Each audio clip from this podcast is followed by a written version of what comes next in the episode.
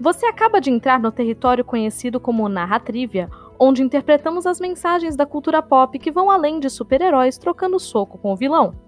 Prezamos pelo seu bem-estar físico e moral. Por isso, recomendamos que não entrem em atrito com cinéfilos, nerdolas ou qualquer produtor de chororô independente que adentre o território. Piadinhas de tio do pavê serão feitas mais adiante, juntamente com spoilers escandalosos sobre o tema deste episódio. Nós avisamos. Divirta-se e tenha um ótimo passeio.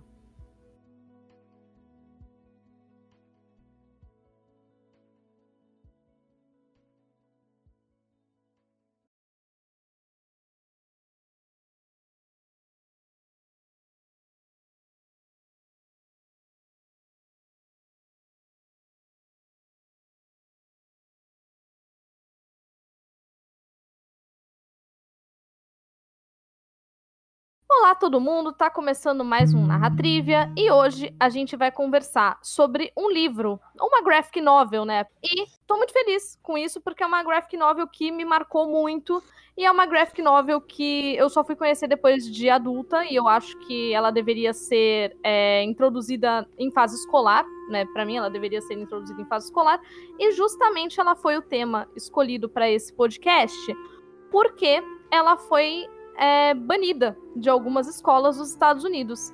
Dito isso, achei que seria, né, deveras importante mencionar esse tipo de coisa no podcast.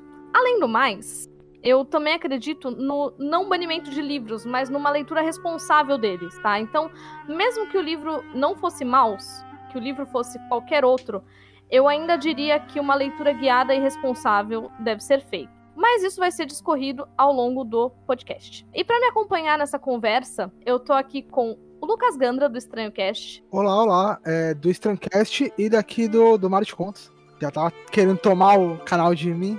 Não, mentira. Mas. O canal é meu! Não, mentira. Eu, eu, eu nem ia deixar a Nivea gravar esse tema se eu não tivesse. E aí a gente ia ter uma longa DR, porque.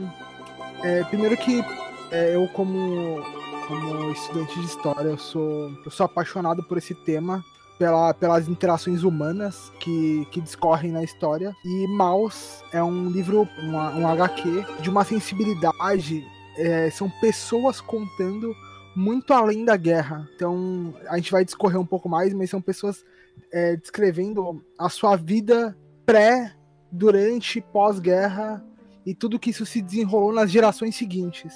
Então, é uma obra essencial para que a gente nunca esqueça. E para que a gente não entre no modo negacionista, né? Sim. E para acompanhar a gente, estamos aqui também com o Felipe Vinha. É, é, eu não sei se eu chamo de Felipe ou de Vinha, eu tô acostumada a chamar de Vinha, mas eu chamo as pessoas Pode pelo primeiro nome. Então... Pode okay. chamar de Vinha. Eu esqueço que eu me chamo Felipe às vezes. Pode me chamar de Vinha. Justo. Vinha, muito obrigada pelo, convi pelo convite, ó. Eu tô nervosa. Muito obrigada por aceitar o convite. É, seja bem-vindo e desculpe qualquer vacilo, tipo esse, de falar que eu sou a convidada no meu podcast. Não, obrigado por me convidar. Eu, eu gosto muito de falar de quadrinho, é minha paixão principal, como vocês podem notar aí no fundo da minha câmera, para quem tá vendo a câmera nesse momento ao vivo. É, então, sempre que puder falar de quadrinho, graphic novel, qualquer coisa do tipo, variado, leitura em geral, né, mas principalmente quadrinho, gosto muito. Então, estamos aí. Obrigado pelo convite. E vamos nessa, espero que seja legal. Então, introdução para quem está ouvindo o podcast. O que aconteceu foi o seguinte: como eu disse aqui, né, antes de apresentar os convidados, Maus é uma graphic novel, ou história em quadrinhos, que foi lançada, se eu não me engano, em 72 ou 73, mas eu sou muito ruim de memória. E foi, assim, uma, uma, uma obra-prima e uma revolução, né, no, nos quadrinhos. Acontece que desde então ela é aclamada e tudo mais, e putz, isso é maravilhoso, porque merece. É, Maus é uma obra muito humana e tal, e tudo isso a gente vai discorrer ao longo do, do podcast. Nos anos 90, Maus ganhou um prêmio Pulitzer pela sua importância e relevância. E ela trata de um tema muito delicado e muito sensível, que é o nazismo, o holocausto. Esse tema ele pode gerar algumas aflições em algumas pessoas ou alguns gatilhos. Então, se você sofre desse problema, eu recomendo que você talvez não ouça esse episódio do podcast. A gente tem mais 26 episódios antes desse e vamos ter muitos mais episódios depois. Então, fica à vontade para ouvir os outros episódios, para deixar o lurk aqui na live, mas é um assunto delicado e importante. Então, a gente escolheu esse assunto. É, acontece que Maus, por ser um relato tão pessoal do que, do que foi o Holocausto, é, assim como o Diário de Anne Frank, Maus é objeto de estudo várias vezes, né? São, é um relato, uma, uma, uma biografia. Acontece que recentemente, semana passada, no caso, hoje é dia 8 de fevereiro, e semana passada, é, Maus foi banido de algumas escolas dos Estados Unidos. Porque sim, basicamente. E sendo Maus uma obra que te faz entender de uma maneira tão sentimental o que foi o Holocausto, eh, te faz sentir, não tem como passar por Maus sem chorar, sem pensar ou sem sentir alguma coisa. É, isso acabou me tocando. E aí, né, o Vim aqui também estava é, falando sobre isso no, no Twitter, foi chamado, e o Lucas, que é meu namorado, de vez em quando tá aqui no, no podcast, ele também foi chamado por motivos de entusiasta e estudante de história. Ele era, ele era um entusiasta quando eu conheci, passou a estudar, né, depois que, que, que começamos a namorar.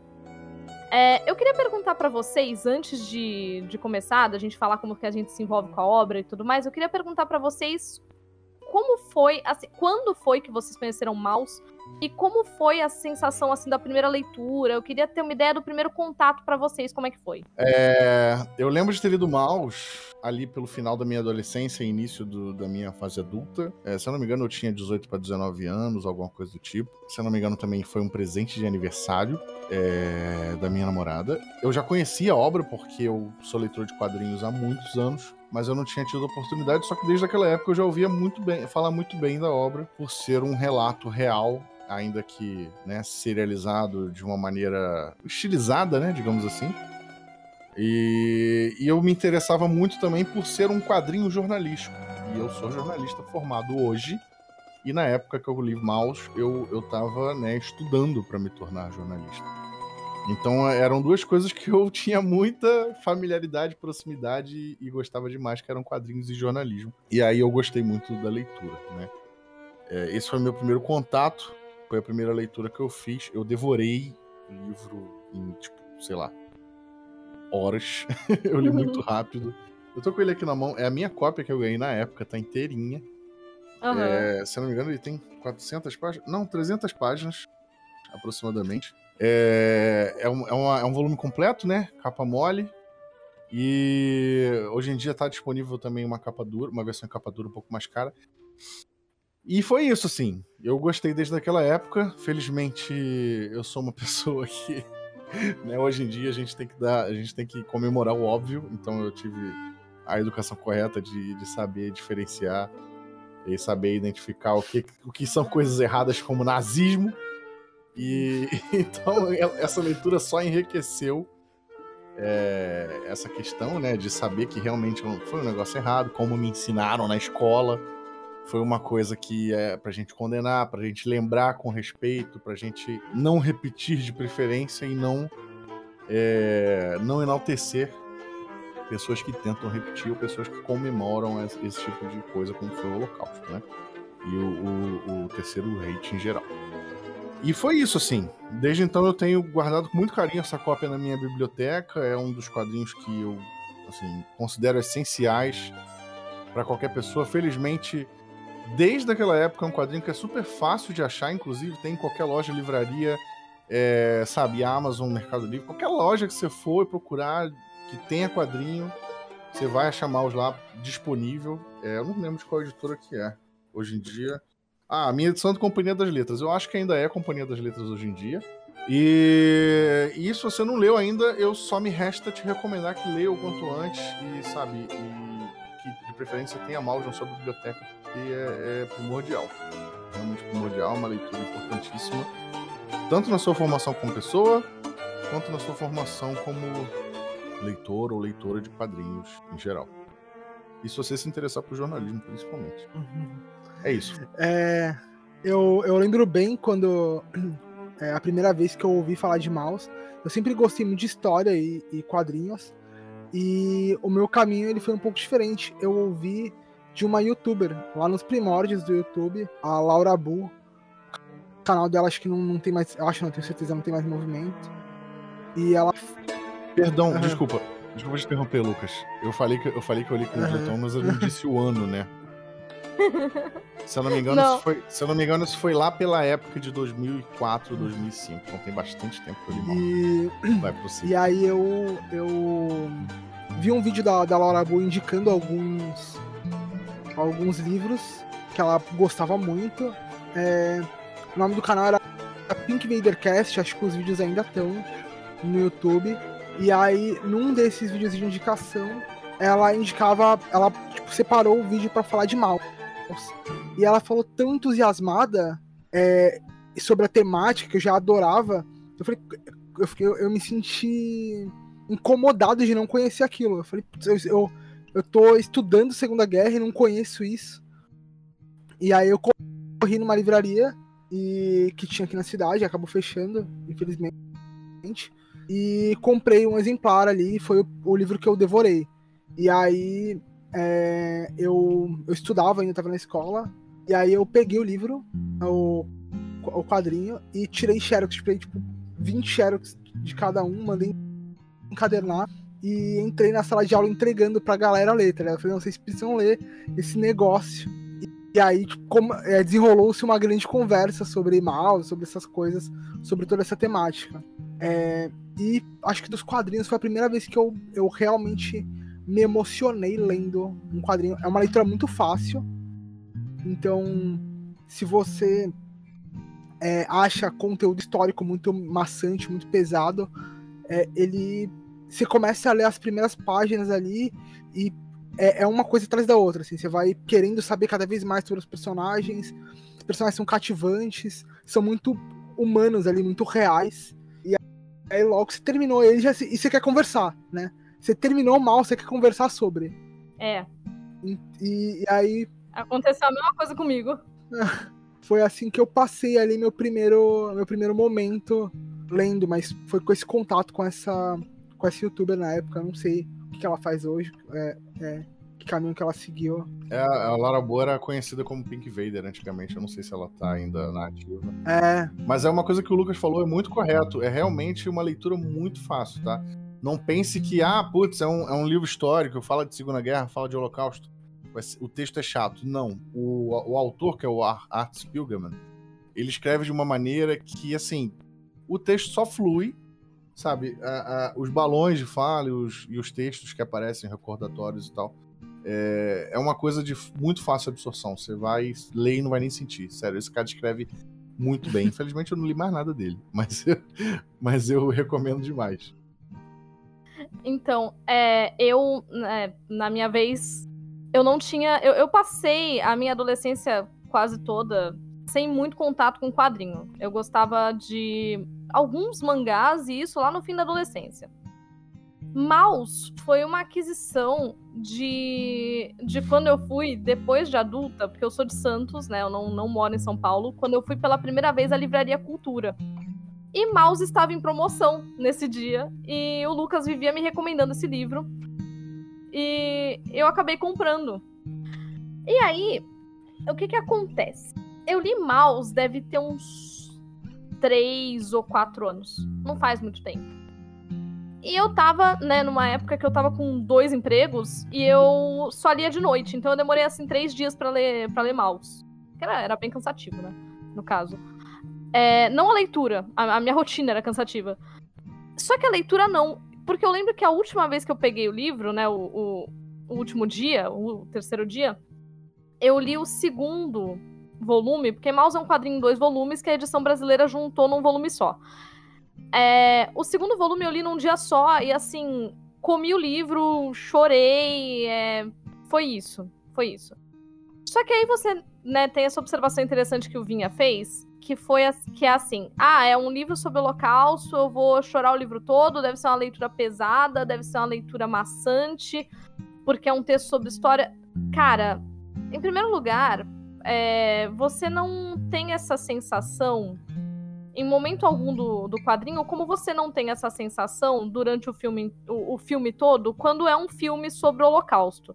É, você até tem aquela coisa de. Ah, tem uma coisa horrível acontecendo, né? Você tá assistindo um filme sobre uma coisa horrível, mas o filme tem um tom, né? Quando você assiste um filme, ele tem um tom, ele tem levadas, vai, é, vai e volta, coisas assim. A leitura de Maus também. Porque ela funciona da seguinte maneira você tem é, duas linhas do tempo, mais ou menos, acontecendo. É, você tem os anos 80, quando o Art tá entrevistando o pai dele. É Vladek, não é o nome dele? É, Vladek. É Vladek, isso. Polonês. Bom, ele tá lá entrevistando o pai dele, Vladek, nos anos 80. E o comecinho você acaba nem vendo nada de campo de concentração. Ele é bem apresentação de personagem mesmo. E a gente já é apresentado ao Vladek, que apesar da gente ser introduzido a todas as coisas terríveis pelas quais ele passou, o Vladek de mais idade, né, o Vladek sobrevivente, ele é uma figura.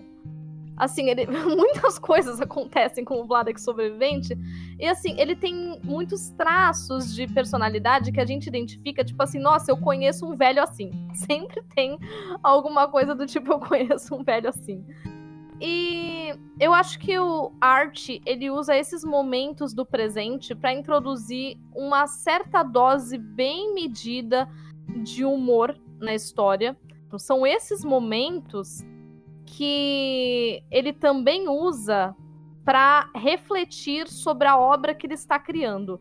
Então a gente tem o é, Art como personagem da história, o pai dele e as conversas que eles têm são retratadas no livro. E aí a gente passa a ter, né, todos os flashbacks que são as coisas que aconteceram, né, nos campos de concentração. É, eu me lembro bem de algumas coisas e eu não reli o livro para fazer o cast. Eu li o livro aquela vez, me marcou. É, eu lembro de coisas específicas, eu lembro do, do Art conversando com o terapeuta, por exemplo. Eu lembro que o Vladek queria. Né, tem momentos específicos do Vladek que eu lembro dele repetir saquinhos de chá. Ele guardava saquinhos de chá usados para repetir o uso dos saquinhos de chá. É, e assim, a primeiro momento, eu queria saber de vocês o que, que vocês lembram bem do livro, assim, a primeira, a, no, num primeiro momento, antes da gente começar a destrinchar personagem, é, roteiro, como essa obra é executada, o que, que vocês lembram que marcou vocês? Vou começar ao contrário, Lucas, vai você dessa vez. Vamos lá. É, uma parte que me pegou bastante é numa transição do, do livro 1 pro livro 2, né? É, mais ou menos ali no, do meio pro final do volume único quando ele fala o inferno agora, os meus problemas começam agora. Acho que meus problemas começam agora. Foi aí que meus problemas começaram. É, foi aí que meus problemas começaram. Que não é ele falando do Vladek. Não é o Vladek falando. Apesar de ser o Vladek é, entrando no, no campo de concentração, ele tá falando. Ele tá quebrando a quarta parede e falando com o público de fora. Porque o Art, ele tá tendo uma crise nessa época é, pela fama que ele adquiriu. E, e aí é, eu, eu li os quadrinhos umas duas ou três vezes na época. E eu lembro que eu gostava muito durante a, a durante toda a história do arte, das, da, de como a arte ele se expressa. Porque ele fica sempre se comparando, tipo, se sentindo inferior ao Vlad, que é o pai dele, porque o pai dele passou por tudo aquilo e ele não passou. E, e o irmão, né? E, e o irmão que ele fala, é, é, ele fala, ah, eu nunca vou conseguir me comparar com uma foto, né? Não vou conseguir me comparar com um retrato. Porque o retrato é perfeito. E, e aí você nota uma, um outro sofrimento, assim, um sofrimento bem humano de alguém que se culpa por não ter vivido os horrores que o pai viveu, por não ser tão, tão safo. Então eu acabei é, me apegando muito com arte ali, porque ele faz um papel de confidente para todos os personagens. Tem a Mala, que é, que é incrível, que é a segunda esposa do Vladek, que ela é toda confidente com a arte e tal. Então, eu acho que essa, essa interação humana é mais puxada para os anos 80, do Vladek já rancoroso, do, da Mala E o, e o arte tendo que lidar com tudo isso é a parte que mais que mais me pega, apesar de eu ser apaixonado por história e os relatos do arte serem muito detalhados internamente, coisa que a gente não vê em nenhuma outra obra, né? Nenhuma outra grande obra. É, o Mouse no geral ele tem muitos momentos marcantes e até pesados, apesar da leitura ser relativamente leve, mas um negócio que me marcou na época que eu li, que não esperava, é que o arte ele, ele trabalha um pouco com um tipo de humor no texto, né? Com um humorzinho ácido, né? Ele, o próprio relato, e isso também traz a leveza do livro. Uhum. O próprio relato do pai, o pai, ele retrata o pai dele na atualidade, né? Ou seja, na época que ele falou com o pai, que ele entrevistou o pai já mais velho, já como sobrevivente do Holocausto, e aí ele retrata o pai dele, né, às vezes como um velho resmungo, e aí, tipo, ele, e também relata o pai por maus bocados no, na, na, na, questão dos campos de concentração e tudo mais. E mesmo assim, em alguns momentos, ele traz uma crítica ali do humor da questão, mas um tom assim, muito leve, sabe? Sem, sem escrachar o negócio, e ao mesmo tempo servindo como crítica é, para tudo que aconteceu, né? E, e, e isso também se, meio que se retrata é, na questão da representação dos, dos, próprios judeus como ratos, né? Porque os, isso era uma forma, porque para quem não sabe, no mouse, a própria palavra mouse, se não me engano, é, é rato em alemão. E os ratos eram uma forma dos judeus, dos alemães nazistas, retratarem é, os judeus na época de forma desrespeitosa, né? E no livro ele representa os judeus, inclusive ele e o pai como ratos. É, até nessa parte que o Lucas falou, se eu não me engano, parte ele é como se fosse um humano com uma máscara de rato. É, quando ele tá refletindo sobre essa dor isso, uhum. isso. Ao longo da história, eles são tipo ratos antropomórficos, né? Ratos, ratos humanoides. E, e aí, nesse momento que ele para para refletir sobre a dor interna que o Lucas falou dele aí, desse, desse, dessa parte, ele tá com uma máscara de rato. Ele é um humano com uma máscara de rato. E tem toda essa questão, né? De, de, de ser representado como ratos. Os alemães, se eu não me engano, são gatos. E aí tem os porcos, que eu não sei se são os russos, anos eu não lembro. Poloneses. Os poloneses, é. Poloneses? Foram poloneses, enfim. É, eu tô falando besteira aqui de nacionalidade aí, o professor de história. Eu realmente não tô afiado com, com a história da Segunda Guerra. Mas enfim, eu lembro dessa figura dos porcos também. E, e é isso, assim, essa, essa questão da, da crítica, de usar essa figura que era ridicularizada para reverter a situação e contar a história e tal. Eu acho que o Arte foi muito feliz nisso. Era um caminho bem perigoso, é, mas ele se saiu muito bem e não é por acaso, né, ganhou o prêmio Pulitzer, que para quem não sabe é um dos maiores, é um dos prêmios de jornalismo mais importantes do mundo, tá? E como eu disse, Mouse é, uma, é um quadrinho jornalístico, então é como se fosse uma grande reportagem em quadrinhos. E é isso, esse foi, esse, esse foi o meu momento marcante, esse foi, foi até um choque na época que eu li, né? Eu já, já sabia da premissa, mas é, de certa forma eu não esperava algo nesse nível exatamente. É, quando o Lucas me falou que era um, um quadrinho incrível e que tratava sobre o Holocausto, eu já fiquei um tanto receosa de consumir o quadrinho, porque eu tenho alguma relutância com alguns materiais sobre o Holocausto, porque eu já sou uma pessoa que naturalmente eu tô chorando, eu sou muito chorona, é, então algumas vezes eu, eu acabo evitando algumas obras ou consumindo uma vez só, como o Mouse, que eu li uma vez e é, dei uma estudada agora pro podcast, né? como eu falei, eu não reli, mas eu dei uma, uma estudada sobre, né, só para re relembrar algumas coisas. Então, é, quando o Lucas falou assim, ah, leia isso, eu tive a mesma sensação que eu tive quando ele falou: assiste o túmulo dos vagalumes. Fui assistir o túmulo dos vagalumes? Não fui, porque eu não tenho coragem. Mas o Lucas insiste que eu devia, que eu devia assistir. Mas acontece que quando ele falou pra eu ler, etc., e o livro tava em promoção, eu falei assim: não, eu vou, vou comprar e vou ler. E aí eu tive toda essa, essa enxurrada de, de sensações, né? De ter esses momentos do, do humor ácido. O Lucas falava muito sobre essa antropomorfização dos personagens, como elas funcionam e tudo mais, né? Como é que o, os ratinhos eram o, os judeus e tudo mais. E tudo isso, no fim, tem um, um, um, propósito, né? Então, as propagandas nazistas passavam os judeus como, como ratos, né? Era, era uma coisa, tipo, muito desrespeitosa É, até na pesquisa que eu fiz agora há pouco, tem nomes de documentários que passavam é, falando sobre a expansão judaica no mundo e eles comparavam com as infestações de ratos e como eles se expandem, né? Como os ratos saíram é, de um continente para o outro. E isso é muito agressivo, é muito agressivo. E o Art, ele optou por fazer os, os ratinhos, não só por causa desse desrespeito, para se apropriar desse desrespeito, mas também porque ele tinha se proposto um tempo antes a escrever sobre. É, ele tinha a ideia de escrever sobre o racismo na América. Só que ele, ele estranhou aquele tema porque ele não era uma pessoa preta na América. É, uma pessoa não branca, acho que, essa, que esse termo é melhor, na América. Ele era um judeu na América. E ele escreveu é, pesquisando sobre os retratos das pessoas pretas naquela época na mídia. E aquilo eram retratos muito animalizados da pessoa preta. E quando ele viu aquilo, ele soube que, que aquilo tinha que ser desconstruído, aquilo tinha que ser desfeito para você ter um retrato fiel da pessoa preta.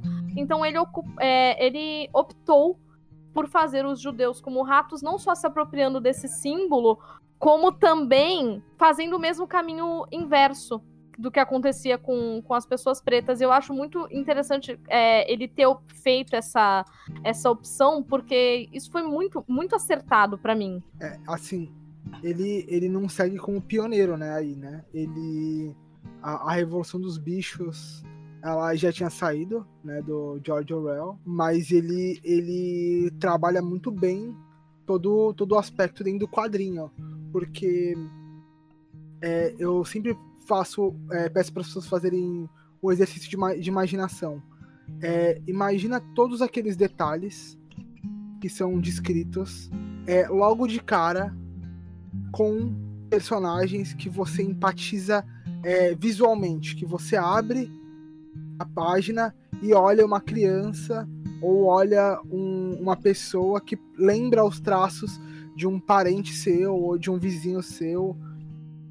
Até na, na, na psicologia ali de como a pessoa é, interage com os outros, você vai olhar aquilo, a, primeiro, a primeiro, é, primeira folheada vai te impactar e você não vai querer ler. Então, colocar os ratinhos, colocar os gatinhos, até mesmo o Hitler, né? É, em algumas capas tem o Hitler na frente, que é um gato um gato em forma é, é, caracterizada ali como Hitler. Se colocasse o próprio Hitler, ia ficar muito chocante para as pessoas. Então, ele, ele optou por isso, usando muito dessa, dessa questão de como as pessoas as pessoas da época tratavam. Então, os poloneses, eles eram chamados de porcos. Então, eram os porcos poloneses, né? Ah, os ratos judeus. Então, era tinha todo esse esse é, essa forma de, de, se comunicar. E aí, como consequência, o arte, na hora de escrever ali o, o, quadrinho, ele começou a se apropriar disso e falou: ok, se os judeus são os ratos, então quem oprime os judeus são os seus predadores naturais, são os gatos. E quem vai oprimir eles são os americanos, que vão ser os cachorros, que não ligam pra gente de verdade. E eu acho que é esse detalhe, sabe? É assim, eles não se importam com a gente. Eles só querem acabar com os gatos. Então. Só querem a vitória em cima dos, dos inimigos naturais, né? Digamos assim. É, é, é. Então, eu acho que é, é, é acertado de uma forma ali, de vários aspectos, para você poder ser um livro que você passa para jovens ler, para adultos. Então, cada um que vai ler vai pegar uma, uma impressão e uma camada diferente ali dentro. Uma coisa que, que me pegou muito quando eu li o livro foi é, essa questão do relacionamento familiar, né? Como, como a sobrevivência afeta é, o relacionamento familiar dele com o pai e do pai com a segunda esposa.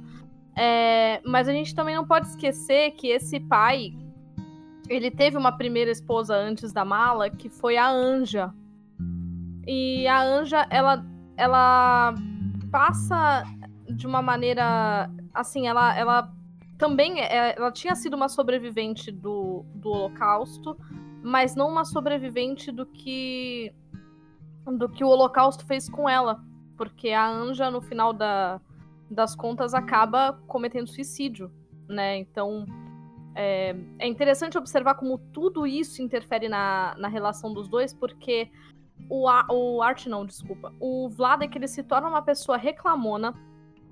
O Art até fala no início do livro, né? Ele fala assim: eu, eu cogitei não fazer o livro inspirado no meu pai, porque o meu pai parece uma caricatura racista de um, de um judeu feita por um americano, mas o meu pai é esse cara exagerado. E ele menciona tudo isso. E essas coisas interferem no relacionamento dos dois. A coisa do, do irmão. Aliás, Lucas, falando na, em como a gente se sente quando a gente vê um filme ou um livro e aquele personagem parece com alguém que a gente ama, ou até com a gente mesmo.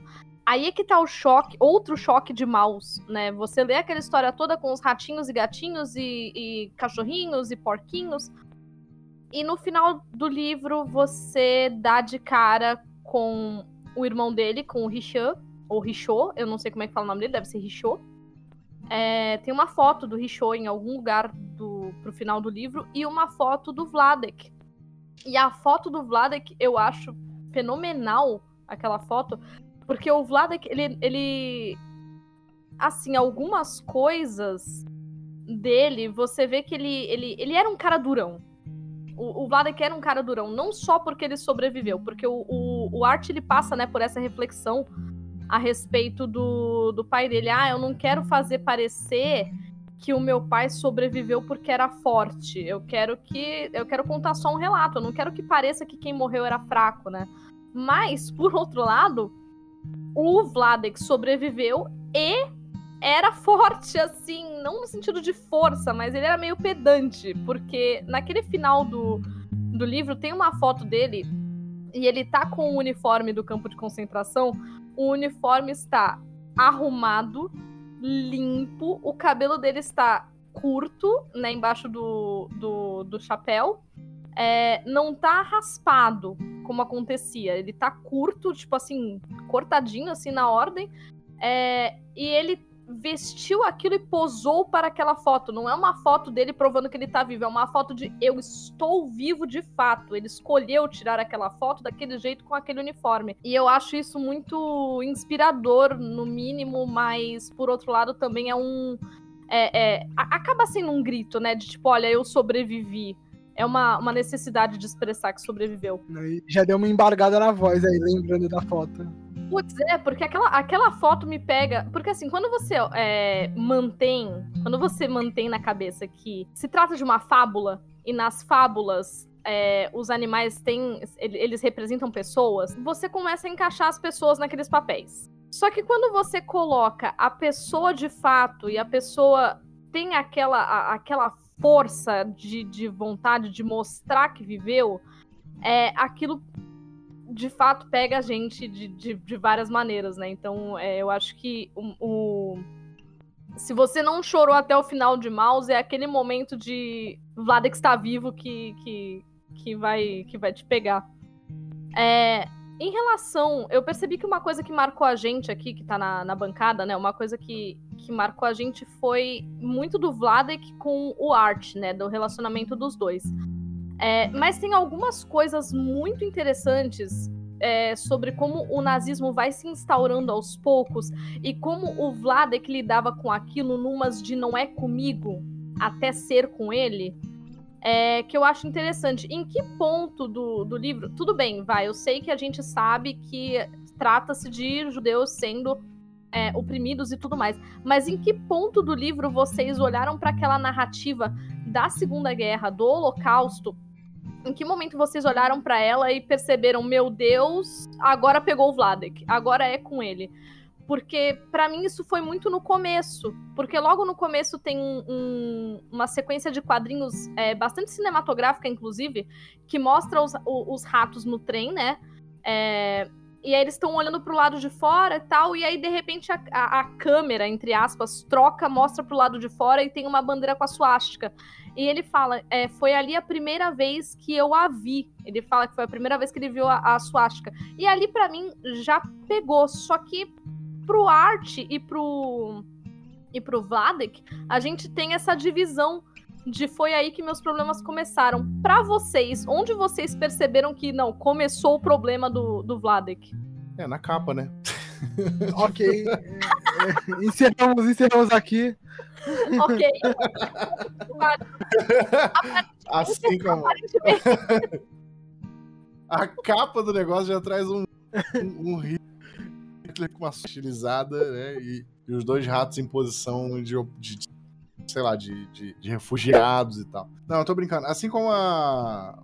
Assim como a Nível também é, faz muito tempo que eu li, eu não li para essa para esse podcast, mas eu acho que a obra ela, é, ela deixa muito claro desde o início que assim ela não, não, vai ser um, um, um, um conto com coisas boas, apesar de ter monte de, de humor ácido que eu falei. E acho que logo de cara, se eu me lembro bem, ele, ele já deixa claro o que esperar, né? E, e, te dá ali aqueles socões narrativos que você é, pensa, caramba, são essa história que está sendo contada realmente aconteceu com alguém, é. né? E alguém que naquele momento que estava contando ali ainda estava vivo.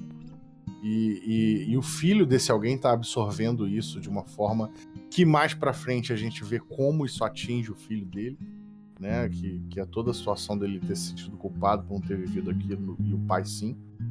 Então, assim, eu acho que a todo momento a obra trabalha com isso, com esse sentimento, né? E, e não tem, assim, um, tem um ponto de virada que é, é, exatamente esse capítulo que fala de ah, aí sim meus problemas começaram.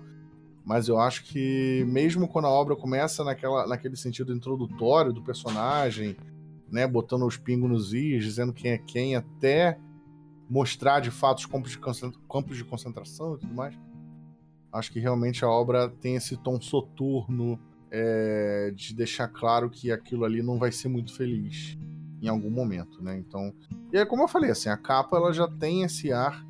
É, o Lucas falou que que traz realmente a imagem de tipo de um gato com bigode de Hitler estilizado. E, mas eu acho que a capa é até um pouco chocante por realmente trazer de fato uma suástica, né? É, eu até quando eu postei a, a, uma foto da, da, da capa no, no Instagram, eu fiquei até com receio do Instagram remover a minha conta. Porque, bem, não deixa de ser uma suástica, ainda que esteja disfarçada com um, um de um gato na frente. Então, assim, ela é, é, uma obra que já te deixa a par do que esperar na capa mesmo. Assim. Sem, sem pormenores, sem disfarçar sobre o que, que é, sem botar panos quentes, sem querer falar, passar uma mensagem de que realmente ela não é, entendeu?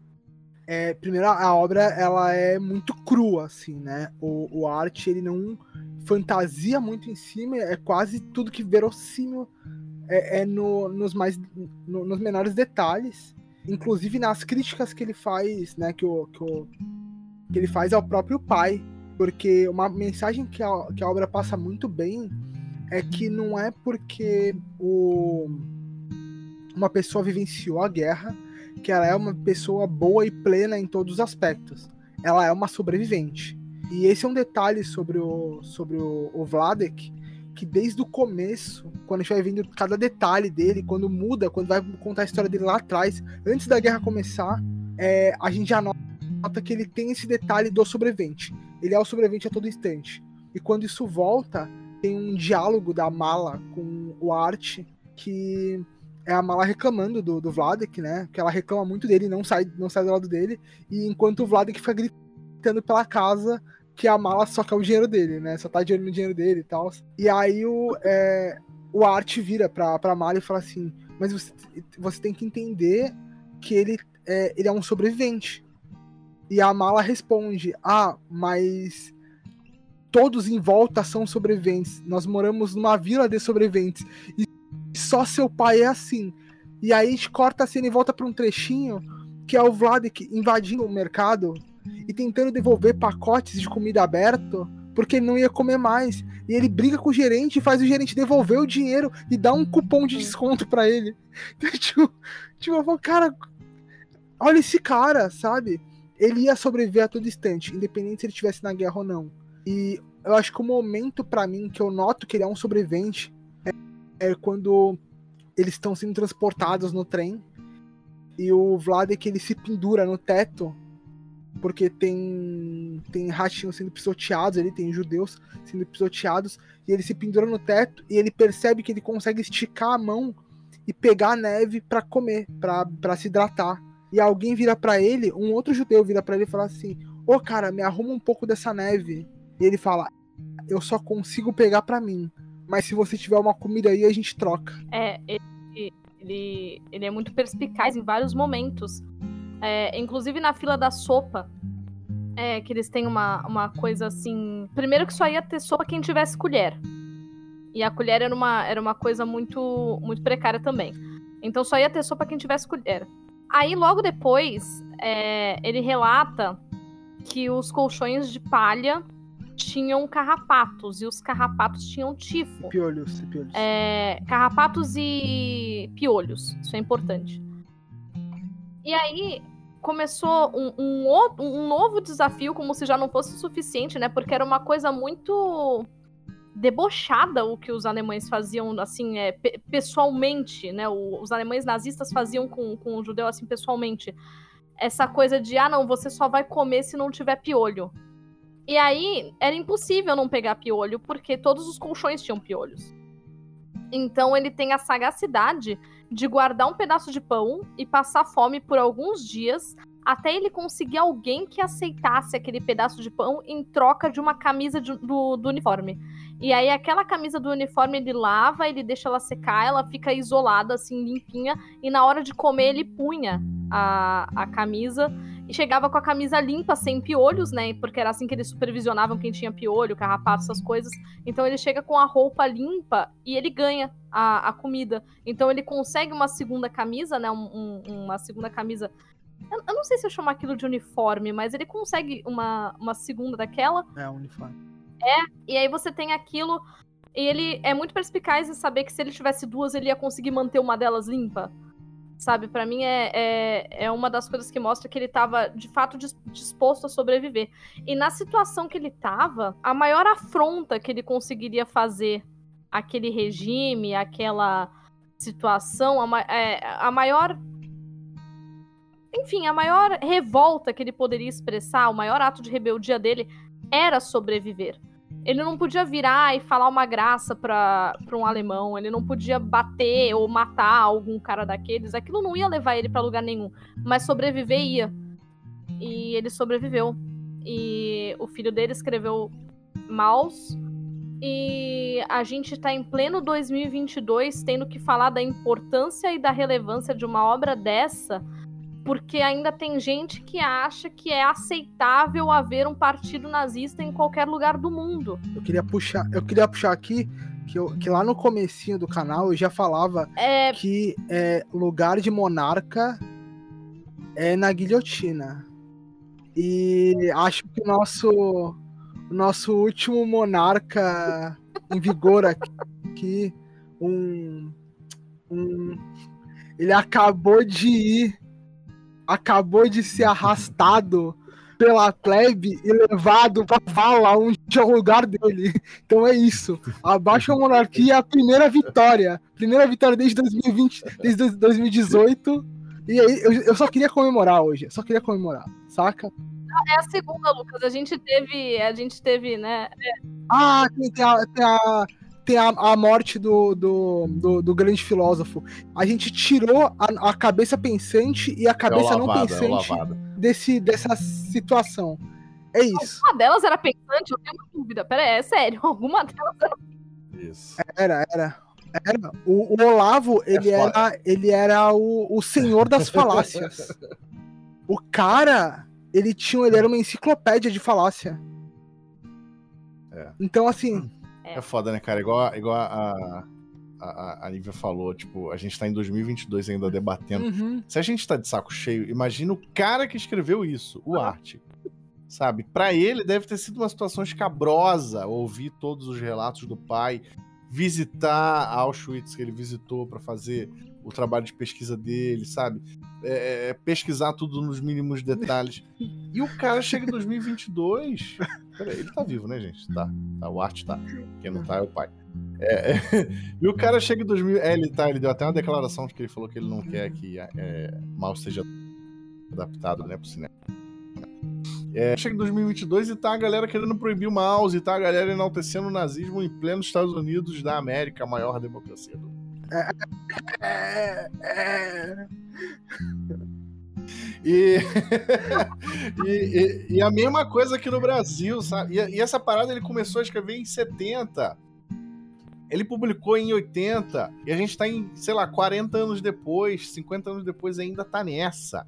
E, e, uhum, o Holocausto uhum. foi em 40. Então, tipo, é, é 40 que eu digo é a década, tá? Não, não 1940. Então, tipo, é, é foda. E, e, a gente aqui no Brasil é a mesma coisa. A gente, ainda que seja menos tempo, a gente viveu, viveu ditadura e opressão militar há pouco tempo. Há, há 30 anos, há sei lá quantos anos. E hoje em dia tá, tá correndo risco de viver a mesma coisa. Tá vivendo de uma certa forma. E as mesmas pessoas que lutaram, é, algumas delas ainda estão vivas. Artistas, pessoas influentes e tudo mais. E estão tendo que passar por isso de novo, sério. Tipo, é é uma parada que a gente tinha, sei lá, a gente tinha que estar tá de saco cheio, a gente tá, né? Mas infelizmente é, a gente não tem muitos. É, sei lá, não tem tanta, tanta coisa a se fazer, tantos recursos. Ainda que a gente tenha, né? Internet, a gente tem acesso, a gente tem comunicação. A gente faz o que. A gente faz o que está ao nosso alcance, mas, tipo, é, eu acho, eu sempre tenho o sentimento que a gente teria que estar tá muito mais saco cheio do que a gente está. É é, em relação a, esse, a esses cenários se repetindo, né, cara? O cara falando em rede mundial na internet com um alcance gigantesco de que deveria haver hum. um partido nazista, porque existe um partido comunista, aquela burrice é, de é. sempre, né? Uhum. De, de, de, de, equalizar as duas coisas. É. Tipo, é, é enfim, é, é, revoltante pra gente, então imagina pra um cara como o Art Spiegelman ou pro pai dele, se o pai dele ainda tivesse vivo, né? Então é, é foda. Eu queria puxar um exercício pra galera aqui, que é uma coisa que eu gosto bastante de assistir. Nossa. É vídeo de, de neonazi tomando socão do nada. Tem vários compilados aí no, no Twitter, no, no YouTube. Procurem, é, é prazeroso. É pra, que é uns, é uns neonazis tomando um socão do nada. Tem vídeo muito e bom. apagando. E é isso. E aí, um é, é, é, eu, a Nívia falou pra não queimar patrocínio hoje, e, e eu não vou, mas eu queria deixar um recado. É, mas eu queria deixar um recado que é o seguinte: tem um ditado alemão que é se tem 10 pessoas sentadas numa mesa e um nazista se senta junto, tem 11 nazistas sentados numa mesa. E ninguém, é, ninguém levanta, tem 11, tem 11 nazistas sentados numa mesa. E aí eu queria, queria deixar um recado aqui pro senhor Tico Santa Cruz, que resolveu subir num carro de som para fazer propaganda para um outro político aí, é, junto com o Arthur Duval, do MBL, que elegeu o, o, nosso presidente fascista. Então é o seguinte: se você tá junto com fascista, você é o quê, irmão? Só vou lançar a pergunta aí. Sacou? Essa é a parada. Então, isso é serve pra. Essa aí me pegou na época também, me pegou legal. É, é, eu sempre deixo avisado pra galera aí que essa parada de tipo, ai, ah, a gente não tem irmão, não dá para se juntar com nazista para acabar com nazista, sacou? Inclusive, leiam Mouse. Tem, tem, tem, tem cenas maravilhosas, assim, expressando isso, que era um, um judeu, é, ele queria, ele tinha grana, e ele queria sair por cima. Então ele ia lá e pagava um, um nazista para tentar ganhar, ganhar alguma coisa, tentar escapar o nazista pegava o dinheiro dele e atirava nele pelas costas. Você se aliou com a cobra, você vai ser picado, entendeu? É a fábula do, do, do escorpião e da. E, e do sapo, entende? A, a, gente, a gente que não tem arma, a uhum. gente que, que, que vive uma vida do cidadão comum, a gente é a rã, sacou? Se a gente se alia com o escorpião, a gente toma ferroada. Então, é, é, entra nesse mesmo aspecto. E agora você não pode olhar para o cara. É, é, é, necessário cobrar essa galera. Tem que cobrar essa para não se repetir. Cara, houve, houveram campos de extermínios. Não era campo de concentração. Auschwitz não era um campo de concentração. Era uma máquina de extermínio de judeus. Taca? É, é, no próprio mouse eles falam. O, o Vlad é que ele fala assim: a qualquer momento, crianças, mulheres e idosos eram levados para os banhos de gases. E um detalhe que não fala, que eu queria até comentar com a galera, só para explicar é. como o nazismo é ok, né? Só deixando assim, os judeus eram levados para câmara, para as câmaras de gás, eles morriam ali, depois eles faziam com os ossos pentes para os judeus pentearem os cabelos e sabão com a gordura para os judeus tomarem banho. E é isso que os caras passaram pra vir ancapzinho, pagar sapo e falar que tem que haver nazista. Que a gente tem que colocar holofote nazista. A gente tem que colocar soco no queixo de nazista. É a única parada que tem que colocar. Lembrando que esse cara aí, que é certo monarca, ele já foi racista um tempo atrás. E crime de racismo é imprescritível. E o cara não foi indiciado. O que quer dizer que quem tem grana não é indiciado. Tá? Passa ileso. Por isso que eu tô, eu tô, eu tô muito satisfeito com, com um milionário desesperado é, é, depois de ter feito bosta. Porque se o cara tem grana, se o cara é milionário, ele tem uma responsa. Então é isso. Mas fiz aí os paralelos e dei meu regizinho básico e, e é isso aí, Tico Santa Cruz. É nós na esquerda. Lembra disso quando for subir em carro de som com nazistinha. Nazi, com, com o youtuber nazistinha. É, com o youtuber nazistinha. Não vou falar quem é, mas a galera sabe. Mas muito justificado, cara. Não tem nem que pedir desculpa por isso, não, eu acho. É, não. Quer dizer, o canal não é meu, o canal não é meu, eu não sei, tô só dando uma Não, opinião. não, não sei não. É, na verdade, a gente Mas. desculpa. Fala, fala. Então eu vou, vou deixar pré- pré-avisado, ô, ô Vinha. Se você tiver algum rage de- dessa natureza pra dar, assim, eu vou ficar chateada se você der um rage, tipo assim, vai, contra o cuscuz paulista, eu vou ficar chateada, né? O, o rage contra o cuscuz paulista, ou contra o cuscuz nordestino, porque a gente tem aqui essa, essa rixa de cuscuz. Né, a gente tem essa coisa aqui no canal, mas se você tiver é, é, algum rage pra dar contra nazista, contra fascista ou coisa do tipo, você tá total no seu direito. Não, acho que o, o- o Lucas falou muito bem tudo aí. E é isso, cara. Eu acho que a gente, a gente já tá num momento que a gente não tem que ter paciência nenhuma com esse tipo de coisa. É, que a gente tem que comemorar quando morre um, um filho da puta que luta contra seres humanos, contra a humanidade, que luta em nome da morte é, pelo seu próprio bem. Que, que, sabe, uma pessoa que, que trabalha uma pessoa que chega e fala que o vírus, o vírus tá aí, não existe, sabe? E tá lutando pelo próprio bem ali, pelos próprios interesses e, e criando as narrativas dele para em detrimento do restante da humanidade inteira. Então, assim, uma pessoa que, que dessa é uma pessoa, é uma inimiga da humanidade. Não tem que, não tem outro, outra categoria para encaixar. Então tem que comemorar a morte sim, da mesma forma que foi comemorado provavelmente no mundo, boa parte do mundo, quando Hitler morreu, sabe? E, e, e tem, que, tem que não ter paciência com gente que hoje em dia relativiza essas coisas. O que o Lucas falou aí da- das questões da, do- do- do- dos judeus nos campos era sim uma máquina de moer gente, de moer seres humanos, literalmente. Né? Então, tipo, eu não, eu não consigo nem conceber do alto do meu conforto aqui na minha casa que essas pessoas passaram só de ler relatos, só de ler maus, só de ler relatos em livros de história, em documentos históricos. É um negócio que dói na sua alma, mas, tipo, não é nem de perto, provavelmente, a dor que essas, essas pessoas sentiram. É, física, psicológica, tudo. Então, realmente, é, eu só complementando o rage do Lucas, é isso. Realmente não tem que ter paciência. A paciência já acabou Uhum. com, com quem relativiza nazismo, com quem relativiza racismo, tudo envolvendo discriminação.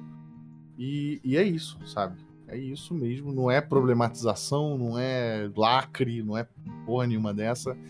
É simplesmente é, é, clamar pelo respeito, reclamar pelo respeito, reclamar por, por humanidade.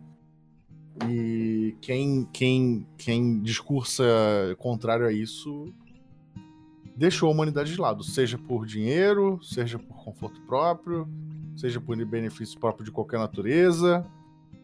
Normalmente, especialmente, é por dinheiro, né? Grande sistema capitalista que a gente vive. É, E é isso. Realmente, o Lucas está corretíssimo. E, e eu só complementei. Tu colocou alguns pontos importantes que é, um deles é o seguinte, né?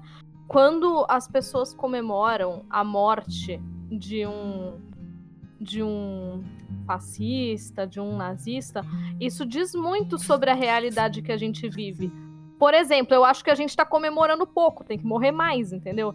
É, no caso, eu acho que a gente está comemorando pouco. Mas a, a, a, outra coisa interessante que você falou é o seguinte: é, eu, do alto do meu conforto, eu consigo ler um relato desse e eu consigo é, imaginar é, eu consigo refletir sobre a dor que está sendo relatada. Eu não posso dizer exatamente que eu sinta, mas eu sinto é, pena, eu sinto compaixão, sabe? Eu, eu entendo tudo isso. Mas eu, uma coisa que a gente mencionou antes, e eu acho que agora que a ideia se formou para mim, é que a. Não vou colocar a culpa na internet, mas eu acho que o processo de utilizar máquinas na comunicação é, a gente lê muito texto, a gente vê muito vídeo, então a gente não está exatamente debatendo, né? Mas eu acho que todo esse processo acaba deixando a gente um pouco mais distante, né? Quando eu, quando eu tinha lá na, né, a minha idade de Tumblr, os meus 13, 14 anos que eu usava o Tumblr, tinha uma galera que falava assim, ah, a internet, ela aproxima quem tá longe e, e, e afasta quem tá perto. É, e assim, é, é uma frasezinha de Tumblr, de menina Tumblr e tudo mais? É, só que eu acho que essa coisa de ter uma tela e quilômetros separando a gente, às vezes a gente não, não, não vê o rosto da pessoa com quem a gente tá falando, eu acho que a gente tem presenciado um nível de falta de empatia muito grande. Tipo assim, as pessoas chamam as outras de coisas horríveis porque elas não estão olhando nos olhos da, da pessoa que elas estão xingando, por exemplo. É muito fácil eu chegar aqui, olhar pro Lucas e começar a falar um monte de graça se eu estiver digitando e ele não estiver olhando para mim. Eu não ia usar o convidado como exemplo, Lucas, desculpa. é muito fácil chegar na live, olhar pra cara do Lucas e começar a falar um monte de barbaridade, é, porque ele não tá olhando para mim, ele não vai poder retrucar na minha cara, ele não vai poder virar para mim e falar, não, ó, é, vai, eu não posso virar pra ele e falar assim, espero que você morra. Ele, ele não vai virar para mim e falar assim, não, espero que você morra e me dar um socão no meio da cara. É, a internet, a, a, o acesso a esse tipo de, de comunicação, eu acho que ele tem afastado um pouco as pessoas é, no sentido de, de, gerar empatia. E Maus faz o efeito reverso, né? Com, conforme eu falei antes, com os, os animais antropomorfizados, é, e no final ele pegar e dar um rosto humano para aquele personagem, é, aquilo. Opa, peraí, isso aqui é uma pessoa né? Então eu acho que o que está acontecendo hoje, por algum motivo, e eu não acho, eu não vou colocar a culpa na internet, jamais. Eu acho que a internet é uma ferramenta maravilhosa, mas eu acho que alguns usos de internet é, ou a maneira como a gente não ensina o jovem a usar a internet tem feito as coisas ficarem um pouco mais impessoais. É, entende o que eu quero dizer? E eu acho que Maus tá aí para dar esse tapa na cara, né? Justamente por ser ao contrário. Tipo, olha, essa, esse ratinho é uma pessoa, esse ratinho tem um nome. É, não sei, eu, eu, posso ter viajado um pouco, mas eu tenho a sensação de que é uma desumanização que tem acontecido com, com a gente e, e o processo de, de opressão dos judeus na Alemanha nazista parte justamente do princípio da desumanização daquelas pessoas. Então a internet ela só traz o lado bom para as pessoas. As pessoas só vão buscar o que elas gostam. Isso tem muito a ver com a fala que a gente ouviu, né, sobre essa questão do, do, do, do partido nazista no Brasil, porque é óbvio que eu quero que se foda, eu quero que, que perca tudo mesmo e tal, mas acima de tudo é uma fala burra, é uma, uma fala de quem não parou para entender o mínimo, de quem nunca viu um campo de concentração, um vídeo de um campo de concentração para sentir aquela dor, sabe? Que é, que é uma dor emulada, óbvio, né? A dor de alguns segundos. Então a gente volta para aquele debate que é falta nas escolas e falta em casa. E é por isso que mouse não deve ser proibido em escolas.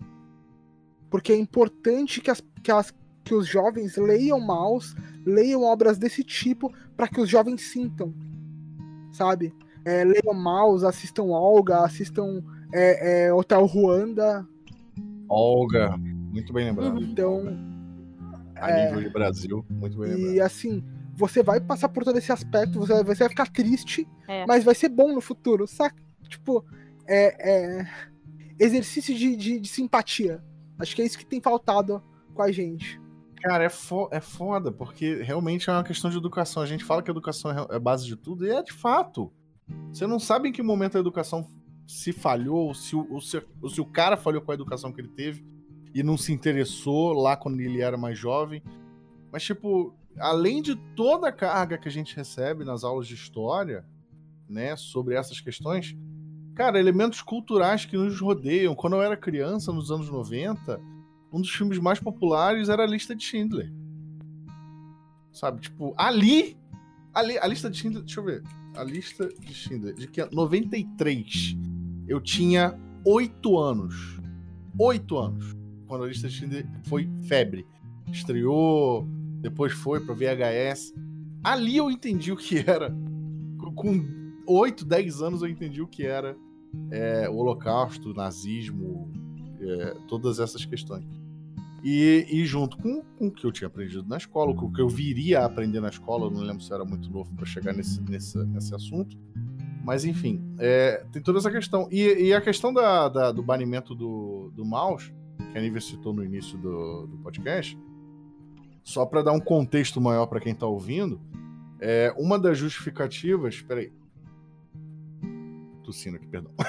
É, uma das justificativas, uma das escolas que, que, que votou pelo banimento do mouse da biblioteca da escola, do condado, sei lá, é que a obra, ela, primeiro, ela contém palavrões e ela tem, se eu não me engano, algumas pouquíssimas é, cenas de nudez. Se eu não me engano, são duas ou uma ali em momentos nos campos que mostram os ratos, ou seja, os judeus sem roupa e tal.